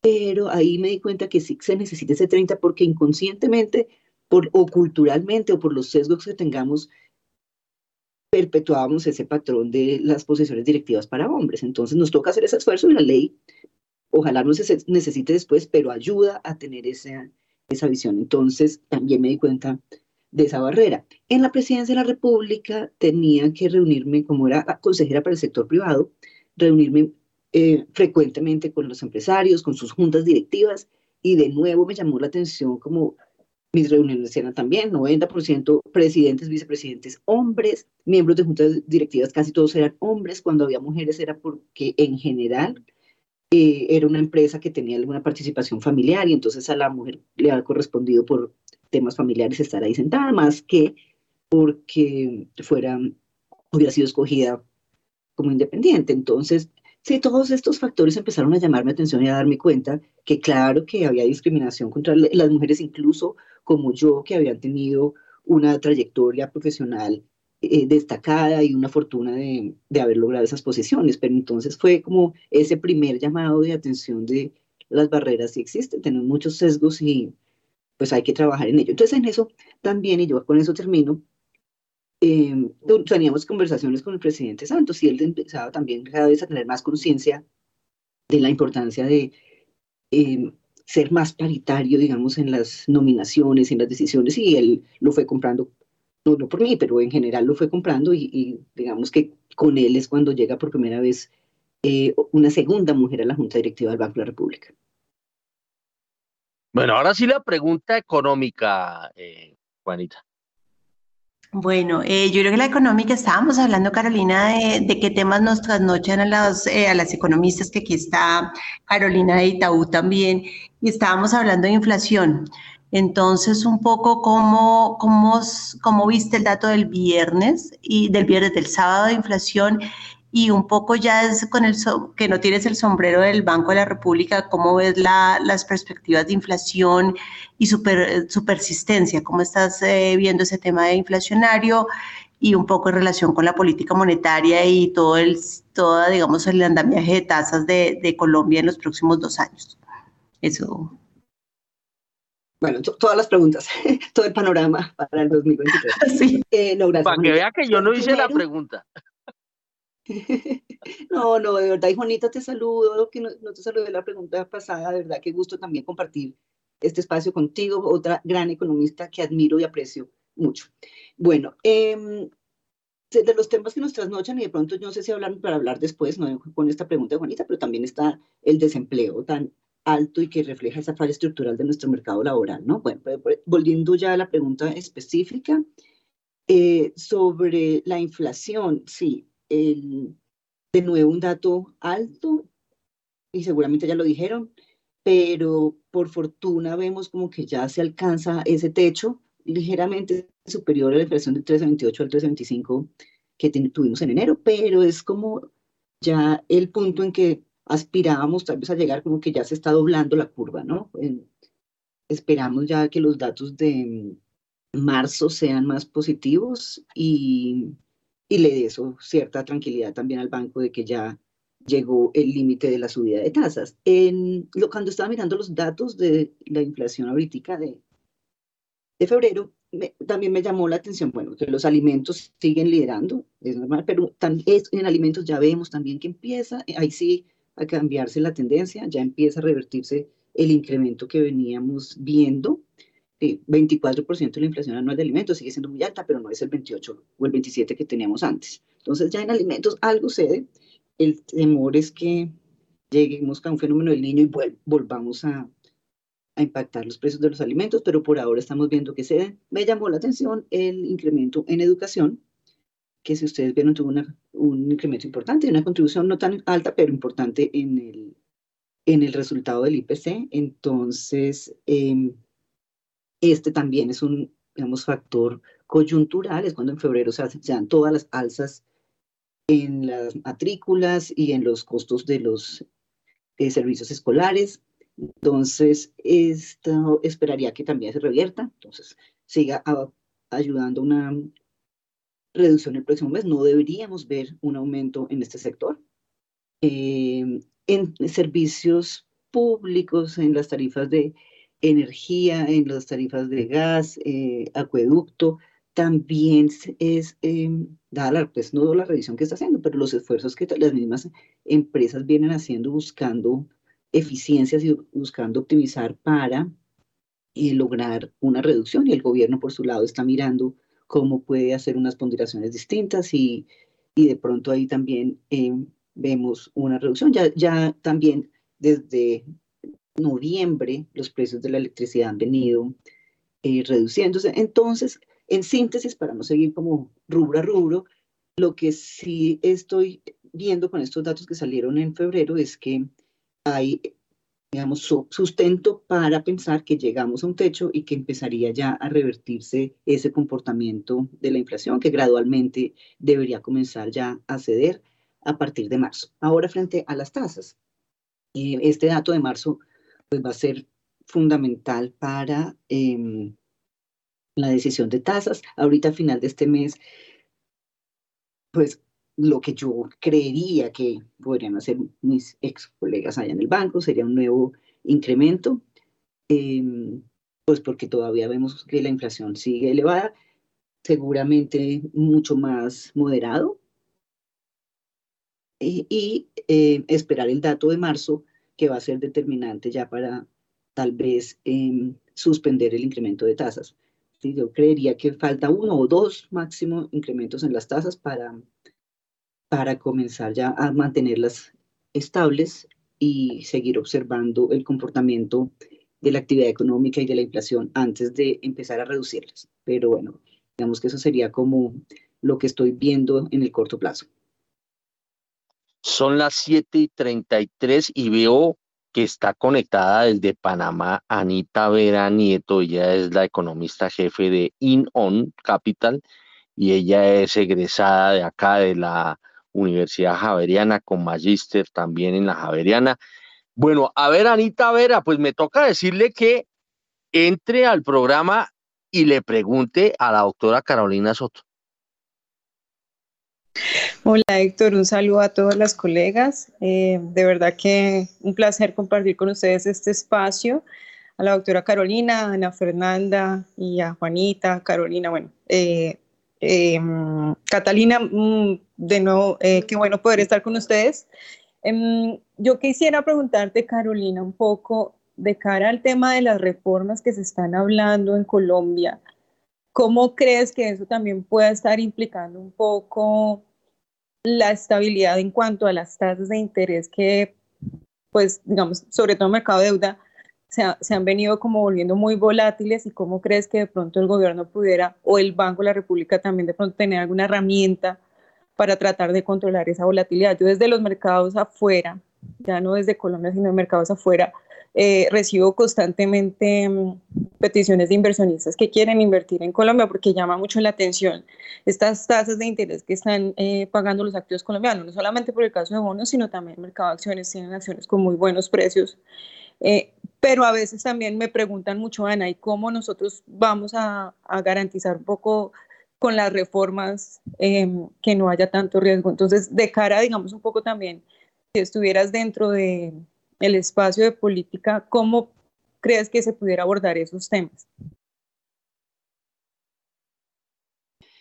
Bueno, pues frente a esa, digamos, incertidumbre que genera que generan los anuncios, las reformas estructurales que se han eh, mencionado, porque todavía no tenemos textos de varias de ellas, pero sí la decisión, como se ha anunciado, de llevar reformas en salud, que sí está ya presentada, en, en el mercado laboral, reforma pensional, reforma eh, a la justicia, que esa no nos impacta, pero digamos es un paquete estructural lo que estamos viendo de cambios, de reformas de fondo a todos nuestros modelos em, económicos, reforma las leyes de servicios públicos. Entonces, esto genera sin duda mucha, mucha incertidumbre. Y cuando vemos, por ejemplo, las propuestas o los anuncios que buscan un mayor rol del Estado en estos, en estos sectores donde veníamos trabajando muy de la mano con el sector privado en unas alianzas público-privadas exitosas, donde el país había evidenciado en estos 30 años avances incomparables en materia social, en materia em, económica, en materia de coberturas de, de servicios públicos. Entonces, está como el tablero moviéndose y esta incertidumbre lo que hace es que Colombia se ha percibido como más riesgoso. Cuando vemos, por ejemplo, la prima de riesgo, por qué Colombia está tan alta, por qué estamos más con mayor percepción de riesgo que Brasil, que tiene una menor calificación de riesgo que nosotros. Entonces es como hay algo en nuestra economía, en nuestros eh, unos factores propios de Colombia que está haciendo que seamos percibidos como más riesgosos y lo que yo creo es que son estos, este conjunto de anuncios que ya se comienzan a materializar cada vez más que generan eh, la incertidumbre y el temor de qué pueda pasar. Entonces nos lleva a tener una mayor percepción de riesgo para a pagar unas mayores tasas, es lo que estamos viendo. ¿Qué puede hacer el banco?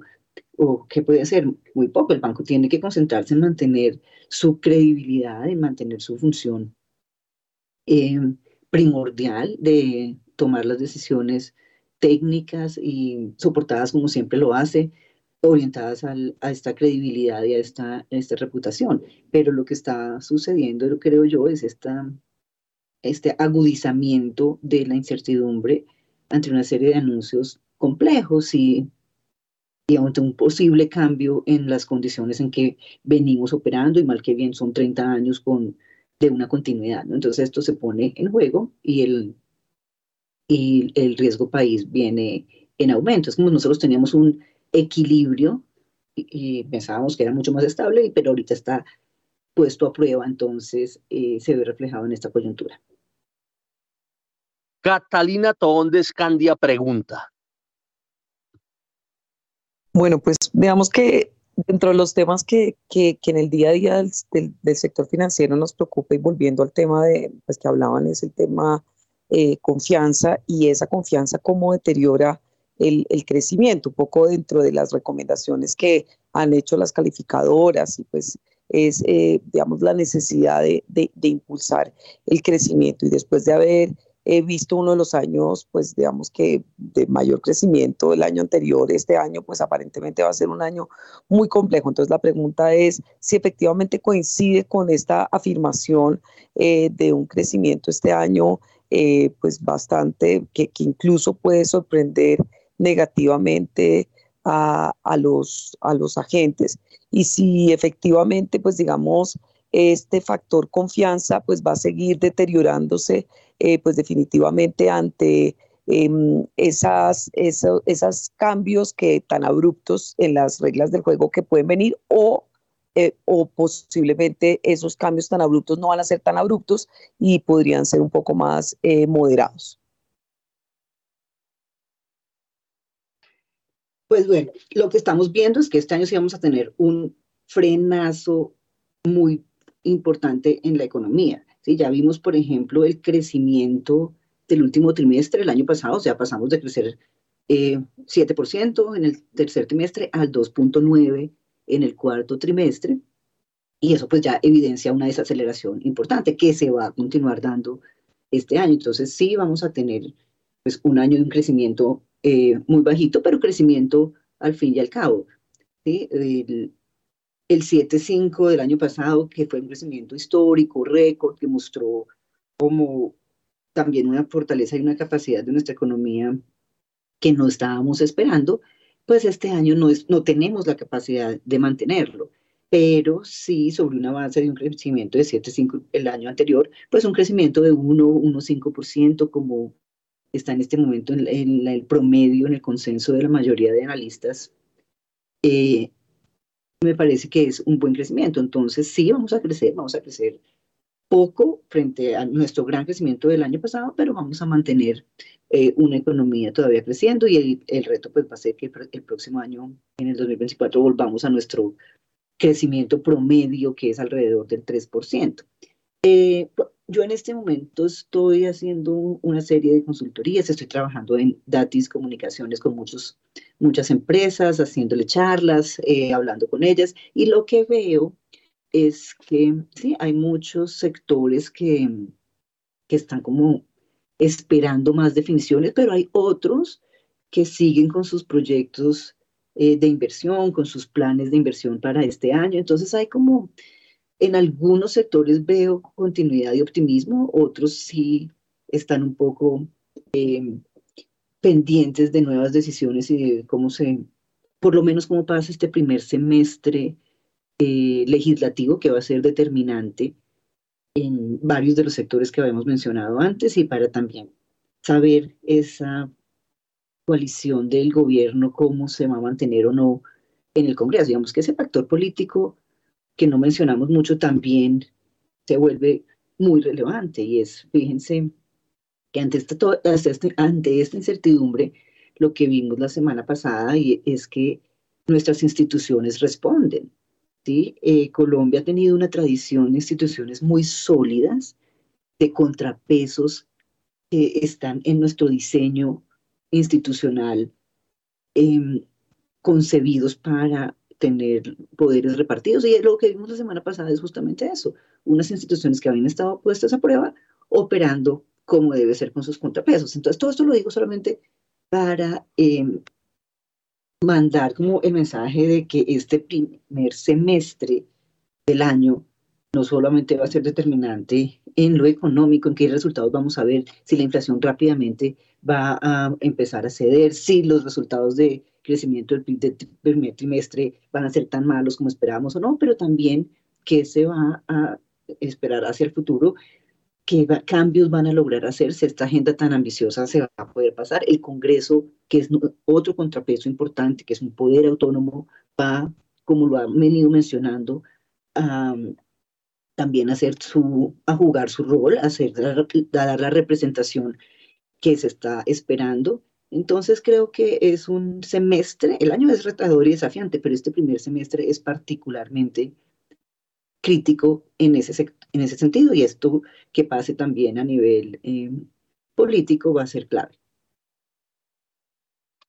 Son las 7 y 43 y vamos a dejar que la cosa sea de Carolina a Carolina para que Carolina Monzón haga la última pregunta y, ya eh, dejemos a la doctora Carolina Soto eh, libre porque pues la, hemos, la hemos tenido acá en el programa desde hace ya casi más de media hora. A ver, Carolina Monzón. Gracias, Héctor. Eh, no, Carolina, eh, ya la última pregunta, me gustaría consultarte cuál es tu visión de cara pues a, esta reforma pensional, eh, más desde el punto de vista de las mujeres. tenemos una edad de pensión un poco más baja que los hombres también por condiciones diferentes en el mercado laboral. ¿Qué crees que podemos tener de, beneficios o de desventajas de cara a la negociación de la próxima reforma pensional? Hola Carolina, también te saludo. Bueno, frente a la próxima reforma, yo creo, no he visto en ningún momento que se esté tocando el tema de género en la reforma pensional. Sí, yo soy de las que cree que este, esta diferencia de 57 a 62 hay que revisarla. Lo que venimos viendo es que, contrario al espíritu original de permitir que a las mujeres se les compense porque tienen una carga adicional, porque tienen que ocuparse de, del cuidado de, los hijos, la maternidad pesa. Entonces, eh, inicialmente fue concebido así como compensemos a las mujeres, pero lo que viene pasando en la práctica es que ese límite de 57 años para las mujeres les está generando dos impactos negativos que nos toca evaluar.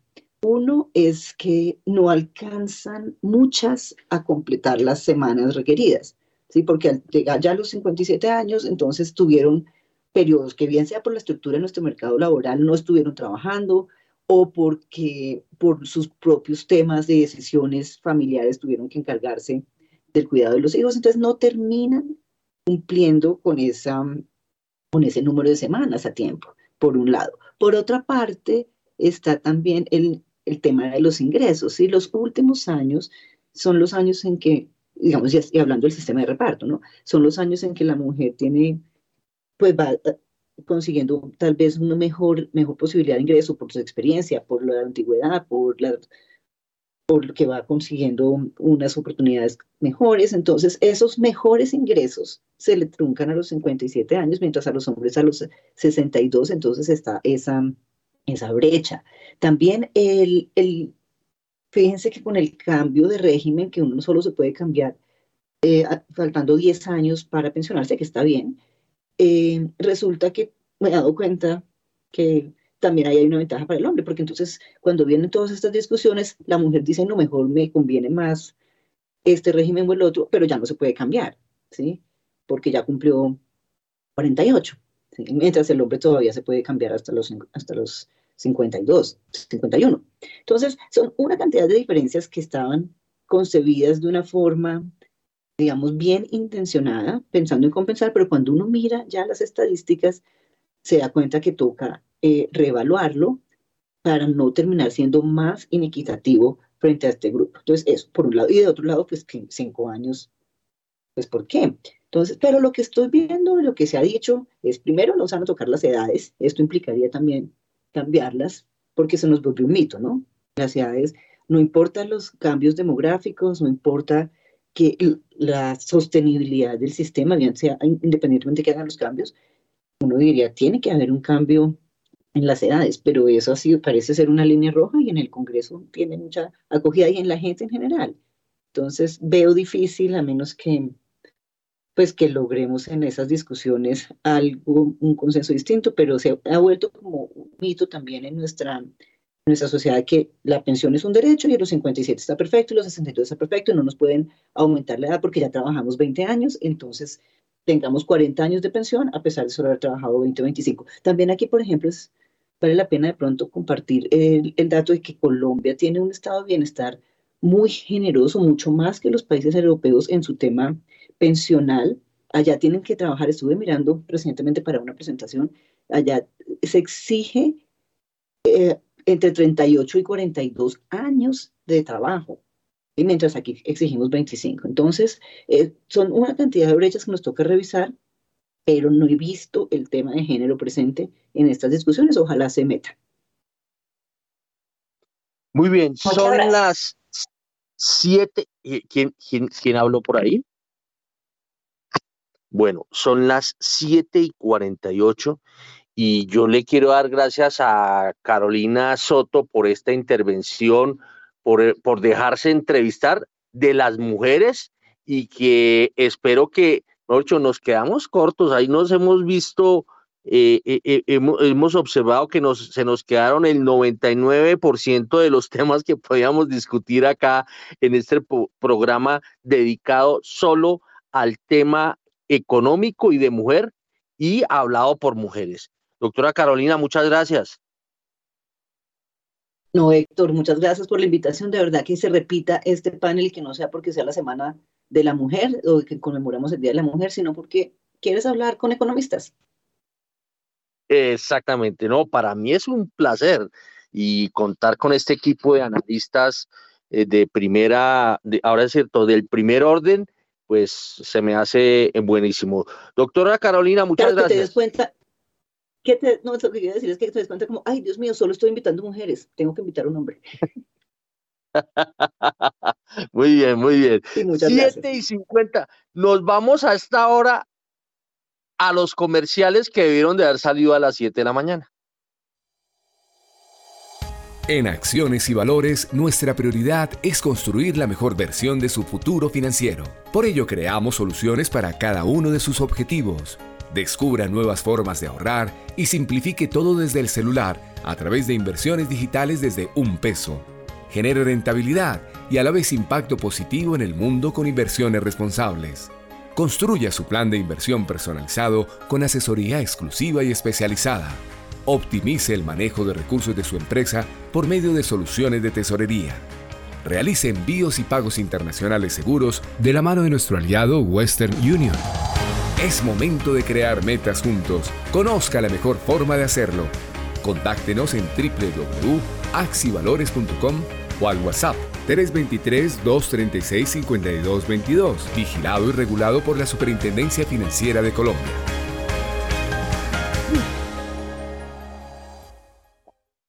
Nadie te da más apoyo en el logro de los objetivos de tu negocio que Movistar Empresas, porque nos comprometemos como aliados de nuestros clientes, ayudándolos a tomar decisiones de forma efectiva y oportuna a través del análisis de los datos para que sus negocios lleguen más lejos. Descubre todas nuestras soluciones digitales en movistar.co/empresas o escríbenos al WhatsApp 316-606-6666, opción 3. Aplican términos y condiciones.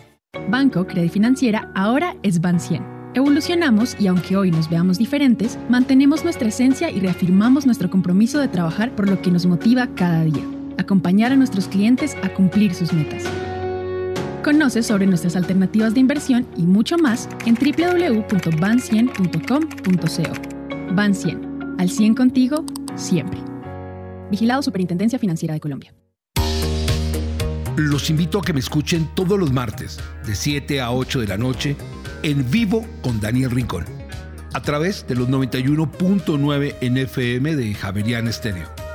Entrevistas, música, datos curiosos y recuerden, cada semana un tema totalmente diferente. Javerian Estéreo, sin fronteras.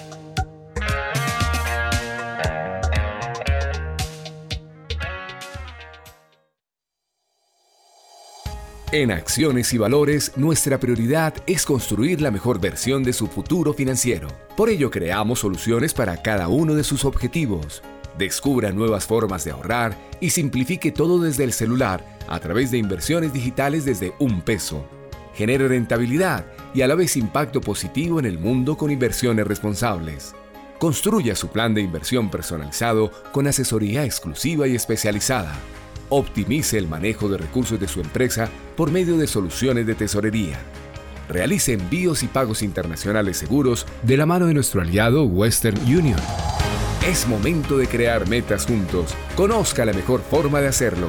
Contáctenos en www.axivalores.com o al WhatsApp 323-236-5222, vigilado y regulado por la Superintendencia Financiera de Colombia.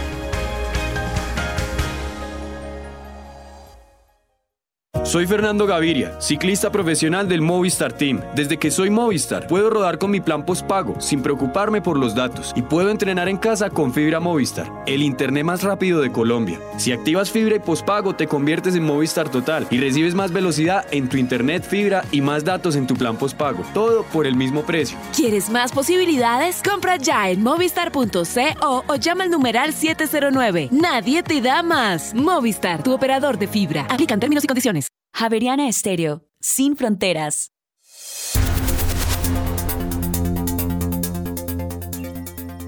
y 54 de la mañana y para la ciudad de Bogotá y la Sabana se prevé cielo mayormente nublado y lluvias de variada intensidad, especialmente en horas de la tarde, con una temperatura máxima de Héctor cercana a los 20 grados centígrados. Bueno, les cuento que el dólar en el premarket se está moviendo entre los 4.680 pesos y los 4.720 y según el análisis que hace o la predicción que hace primera página sobre el comportamiento del dólar en la jornada de, eh, hoy, entre las 8 de la mañana y la 1 de la tarde, eh, ese pronóstico habla de que el dólar se movería entre 4.690 pesos y 4.770 pesos.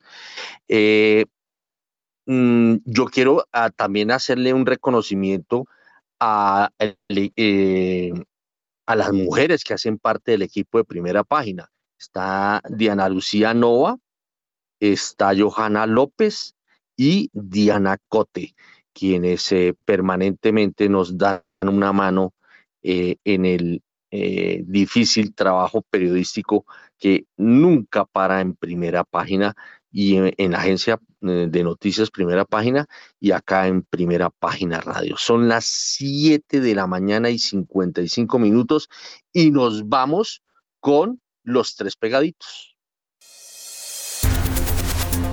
¿Cómo andan las tasas de interés? En primera página radio. La tasa interbancaria para hoy es de 12,53%, estable frente a la tasa vigente del lunes. Los test con vencimientos en julio del 2024 bajaron 18 puntos básicos a 10,42%. Entre tanto, los test con vencimientos en noviembre del 2025 subieron 2 puntos básicos a 12%. Los test con vencimientos en junio del 2032 bajaron 20 puntos básicos a 12,40%. Los test con vencimientos en octubre del 2034 bajaron 46 puntos básicos en 12,39% y los test con vencimientos en octubre del 2050 bajaron 36 puntos básicos a 12,32%. La VR para hoy es de 333,8835 unidades y la DTF de esta semana es de 14,44%. En primera página radio, el informe de las monedas. La tasa representativa del mercado para hoy martes 7 de marzo es de 4.734 pesos con 42 centavos, una reducción de 0,97%, 46 pesos con 47 centavos en comparación a la cotización del lunes.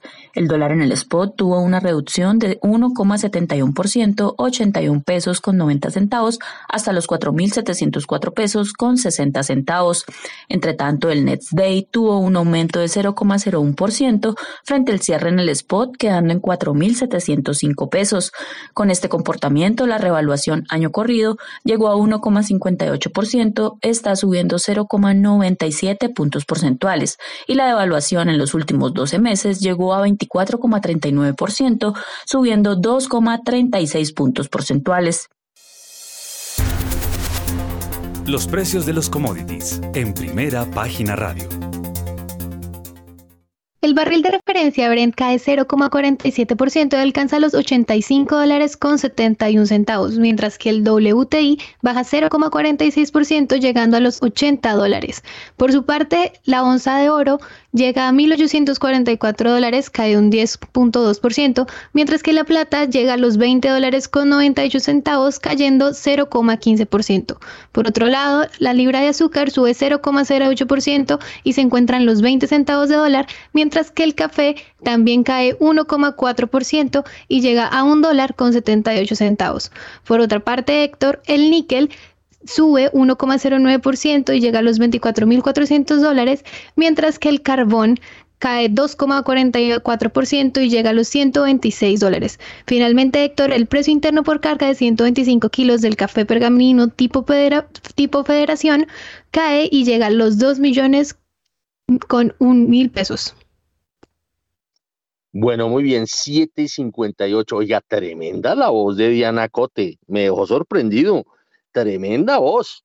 Eso, mejor dicho, eh, Juan Sebastián está peligrando ahí. Eh, no mentiras, es tomando el pelo. 7 y 59. Quiero aprovechar este Dream Team que tenemos. Yo sé que va a haber ahorita el corte de las 8 y va a salir el dato de las 8, pero quiero hacerle una pregunta para que las cuatro economistas y, y líderes en materia de análisis, que son Juanita Telles, Carolina Monzón, Catalina Tobón y Ana Vera, eh, nos ayuden a, responder esta pregunta o estas preguntas concretas. A ver, tomen atenta nota. Primera pregunta, ¿en cuánto va a quedar la inflación en marzo? En marzo, vamos a ser puntuales. En marzo, ¿en cuánto va a quedar la inflación? Y si la inflación de alimentos en realidad va a bajar o no. Segunda pregunta, eh, de cuánto va a ser la subida de tasas del Banco de la República al finalizar marzo. Las dos preguntas las vamos a hacer, vamos al corte de las ocho y nos vamos con esas respuestas. De pronto aparece el, la apertura del dólar, pero las cuatro invitadas, las cuatro analistas, por favor, eh, eh, seamos, tratemos de ser puntuales y respondamos este par de inquietudes. Ocho en punto.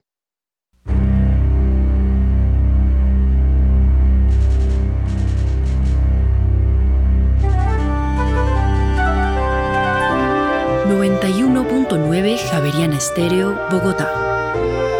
HJKZ. Sin fronteras.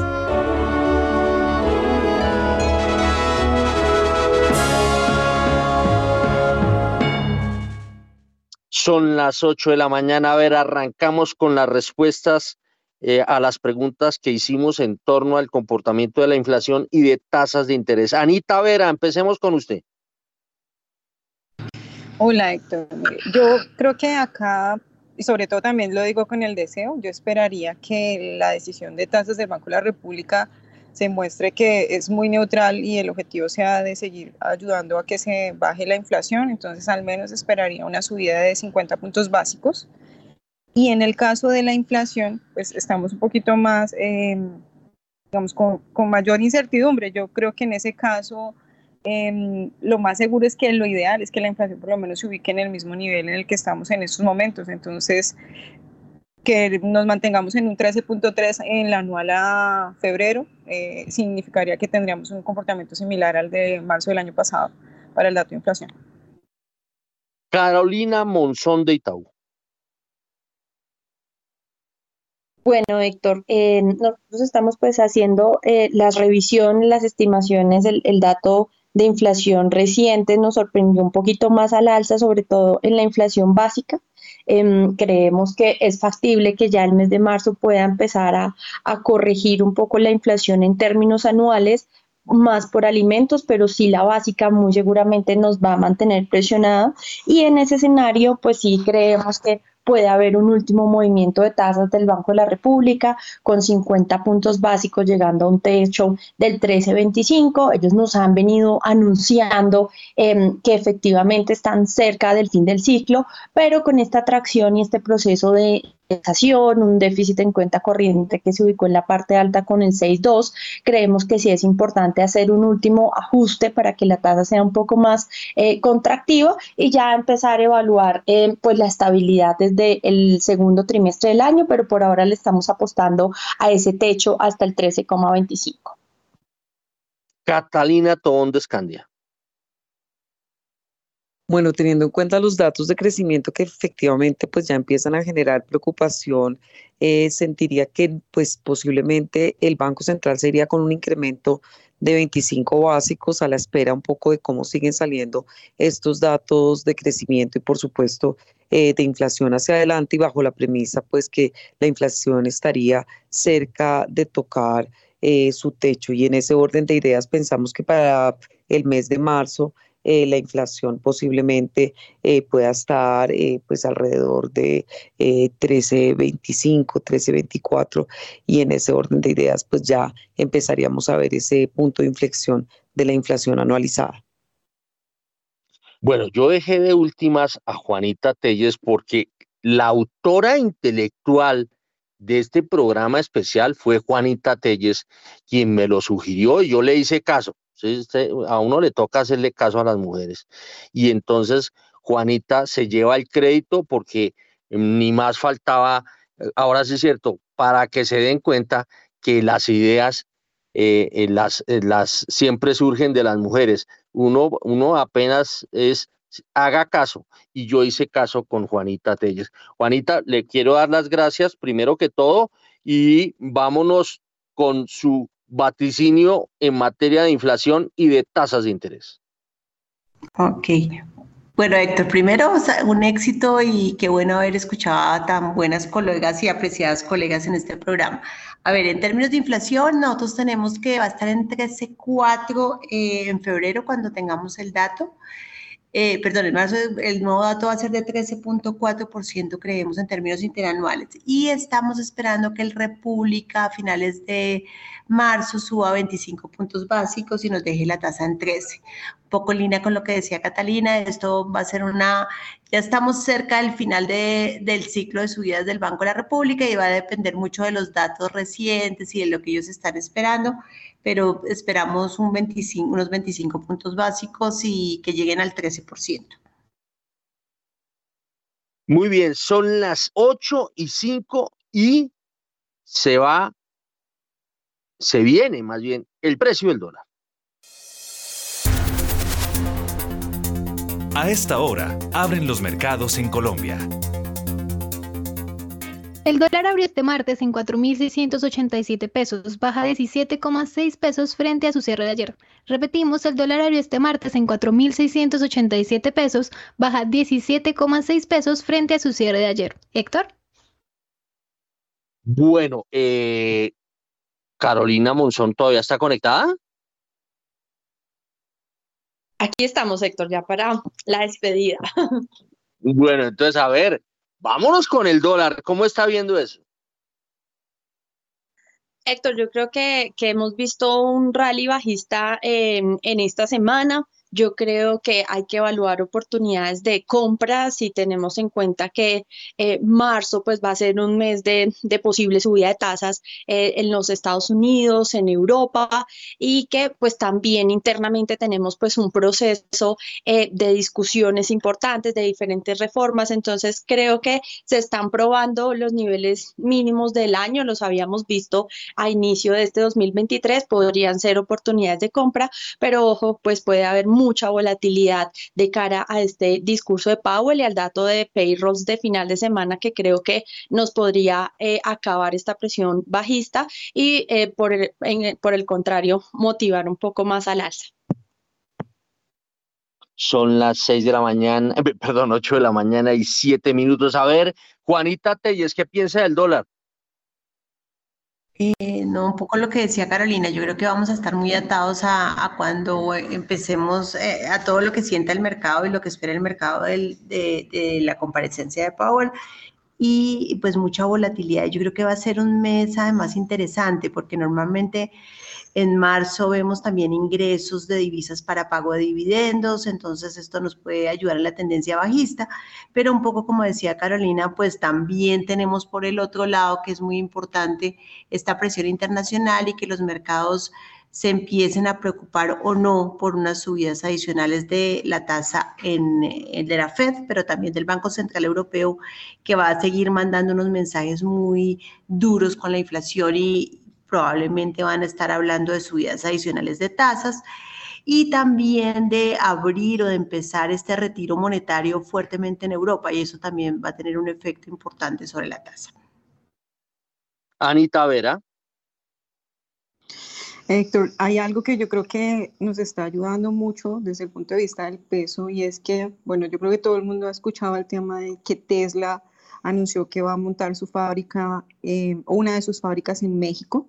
Hay algo que se está dando a nivel de Latinoamérica y ese es un fenómeno que se llama nearshoring y es como un poco las empresas grandes que tenían plantas de producción en China están migrando hacia destinos que sean más cercanos. Entonces tenemos el caso cercano de México y cuando uno mira, por ejemplo, a nivel de inversionistas, claro, no estamos a la par de México, pero en muchos temas a nivel de decisiones de inversión, se pueden pensar que eh, la gente compra Latinoamérica y entonces Latinoamérica estamos incluidos dentro de la misma bolsa con México, con Brasil, y eso nos está ayudando a nosotros también dentro de Colombia. Creo que el tema de la región como tal, Latinoamérica, a nivel, digamos, de la volatilidad que hay por las reformas y por todo el tema político, es algo que ya ha venido sonando tanto que en parte como que dicen, sí, es lobo, pero al final todavía no ha pasado nada grave caso de México, por ejemplo, y creo que lo que nos está dando un poco de espacio hacia que vengan algunas inversiones eh, y que por el lado, digamos, de peso colombiano se dé eh, esos flujos eh, que, que, como les decía inicialmente, tienen muy buena rentabilidad de los activos colombianos, puede ayudar a que el peso siga teniendo esta tendencia revaluacionista. Por supuesto, el contexto internacional es lo que va a marcar la tendencia a nivel global, pero creo que a nivel local y a nivel de región, eh, Latinoamérica está teniendo un buen año y esto puede favorecer a la baja el peso colombiano. Bueno, yo les cuento que eh, desarrollando un poco lo que dice Anita, ojo con Barranquilla, que creo que la está mirando mucho para el tema de eh, construcción de grandes plantas, a propósito de lo que hablaba bueno, eh, en este momento el precio del dólar eh, eh, me, cuentan que está en 4.680 pesos y el máximo es 4.687, el mínimo 4.651 y el promedio está en 4.675. Catalina Tobón de Escandia.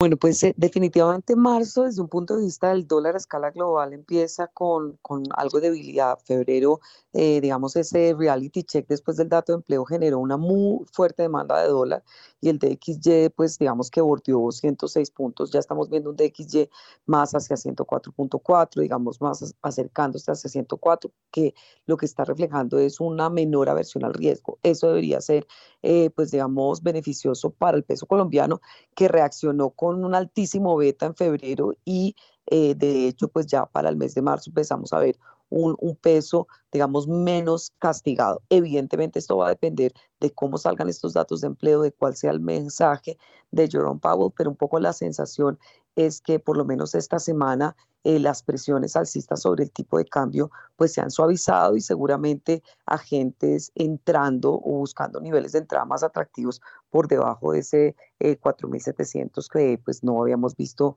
eh, en las últimas semanas. 8 de la mañana y 11 minutos nos vamos con la Bolsa de Colombia. En primera página radio, las acciones de Colombia. Promigas fue el segundo título más valorizado en la jornada con un alza del 5,50%, mientras que la acción preferencial del Grupo Aval subió 4,49%, seguido del Grupo de Energía de Bogotá con un 4,20%. Por su parte, Bank Holding International fue la que cayó con un 4,37% y Banco de Avevillas perdió 1,56%. El Colcap subió 1,74% y 1.235,67 puntos, mientras que el Colir ganó 2,39% hasta los 779,80 unidades. Oigan esa voz de Johanna López, oiga, estoy sorprendido. Excelentes voces tenemos en primera página. Muy bien, me, me encanta oír esas voces. 8 de la mañana y 12 minutos. Una noticia, un informe muy importante que eh, divulgó ayer primera página y tiene que ver con las ganancias de los bancos en todo 2022. ¿De qué se trata, Valentina? Héctor, las ganancias de los bancos en 2022 crecen apenas 2,6% y llegan a 14,3 billones de pesos. Deben retener 9 billones por orden de la Superintendencia Financiera. En 2021 las utilidades sumaron 13,9 billones. Bancolombia de lejos fue el que más ganó el año pasado con 6,9 billones de pesos. El Banco de Bogotá, a pesar de que sus ganancias disminuyeron 48,6% a 2,25 billones, logró ubicarse en el segundo lugar y el podio lo cerró Da Vivienda con 1,14 billones de pesos. Solo una entidad arrojó pérdidas en el en 2022 y fue el Banco Pichincha. Caso contrario fue lo que sucedió solo en diciembre, en el que 11 de los 27 bancos tuvieron un balance negativo. De forma general, las utilidades de estas instituciones sumaron 283.710 millones, un 87,1% menos que en el último mes de 2021. Bancolombia, al igual que en el año completo, fue el líder del ranking con 978.337 millones de pesos. Citibank se planteó segundo con 48.354 millones y el tercer puesto fue para el Banco de Occidente con 30.690 millones. Cabe mencionar que tal y como sucedió en 2021, los bancos tendrán que retener cerca del 63 de sus utilidades de 2022. El porcentaje promedio entre 2019 y 2020 fue de 52,4%. Son las 8 de la mañana y 14 minutos. A las 8 y 14 vámonos con un informe de Diana Lucianova. La Superintendencia de Transporte puso medida de sometimiento a control a la aerolínea FAS Colombia en proceso de recuperación empresarial, así como solicitó a la Superintendencia de Sociedades la admisión a reorganización empresarial para presentar una situación crítica de orden económico y administrativo que afecta directamente la prestación del servicio público de transporte aéreo y a los usuarios de dicho servicio. El sometimiento de control ordena las siguientes medidas especiales presentar un plan de recuperación y mejoramiento mediante el cual se tomen acciones para resolver las situaciones críticas que dieron origen a la imposición de la medida. Ordenar un reporte de información necesaria que permita determinar el órgano de administración o agente externo que tomó la decisión administrativa y operativa de suspender la prestación del servicio público aéreo y los análisis técnicos, administrativos y financieros en que se soportó la decisión. También culmina a Viva Air en proceso de recuperación empresarial a que dentro del día hábil siguiente a la ejecutoría de este acto administrativo defina a los pasajeros el estado de reservas emitidas y confirmadas. Se advierte también que la aerolínea deberá preservar el pasivo recibido por los recursos recaudados por la venta anticipada de tiquetes, tiqueteras y por aviación no regular de pasajeros, de lo cual deberá presentar reporte en el término de tres días calendario y en lo sucesivo el último día hábil de cada mes hasta cuando se superen las condiciones que dieron origen a la presente decisión. También se advierte a dicha aerolínea que cualquier reforma estatutaria deberá ser presentada a la Supertransporte para que la misma autorice su solemnización. Lo anterior sin perjuicio de las demás acciones administrativas que se adelantan en aras de la protección de los usuarios y las acciones penales que puedan derivarse por dichas conductas.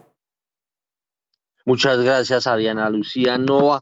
Y, yo quiero em, que mm, Catalina Tobón me ayude a mirar ese dato de las ganancias de los bancos en 2022, porque observo que en solo diciembre hubo 11 bancos de 27 que no les fue muy bien en diciembre, en solo diciembre, en el acumulado, las ganancias, como, como ya dijimos, sumaron 14.3 billones de pesos. ¿Eso significa que eh, eh, la cosa está cambiando, Catalina? Pues digamos que el, 2022 pues fue un año donde el crecimiento de la cartera de crédito pues fue impresionante en todos los rubros, en, en los rubros pues, de consumo, en los rubros de microcrédito. Digamos que en general vimos una dinámica de la cartera muy positiva. No obstante, los márgenes, eh, pues digamos que se, se, vieron impactados porque también fue un año donde las captaciones pues, de los bancos eh, fueron extremadamente agresivas y extremadamente atractivas. Aquí hubo pues el tema evidentemente del, del CEFEN que pues jugó un, papel importante en esta agresividad de, las tasas de captación. Eh, pero por supuesto también, pues digamos, un, ciclo de, la inflación y de las tasas, pues que contribuyó a este proceso. Entonces, desde mi punto de vista, pues el tema de márgenes se, se impactó. Seguramente de cara al 2023 este tema de los márgenes eh, pues puede suavizar, es decir, ya habiendo pues eh, los bancos ya estando casi eh, cumplidos en términos de su de su CFE, pues seguramente ese, esas necesidades de captar a unas tasas tan altas pues va a suavizarse y en la medida en que la colocación de crédito también empiece a disminuir, pues sin lugar a dudas también eh, esto, esto también va a ayudar a que estas captaciones también sean, se den a unas menores tasas. Entonces, eso debería eh, suavizar esas presiones sobre márgenes, pero sin lugar a dudas, pues también hay que hacer y acotar, pues que la expectativa de una menor dinámica de la cartera, pues también podría impactar ese resultado de los, del sector financiero. Muy bien, son las eh, 8 de la mañana y 19 minutos nos vamos con un informe de Diana Cote. La Corporación Financiera Internacional, que es un organismo del Banco Mundial, desembolsará un préstamo hasta por 119.500 millones de pesos al Banco Mundo Mujer. De esta manera, en el último año, este organismo de crédito colombiano sumará financiamientos con propósitos por 62 millones de dólares provenientes de la banca multilateral y entidades financieras especiales. Los recursos de la corporación financiera serán redirigidos por Banco Mundo Mujer a micropréstamos con al menos 5% para compañías o negocios dirigidos por mujeres.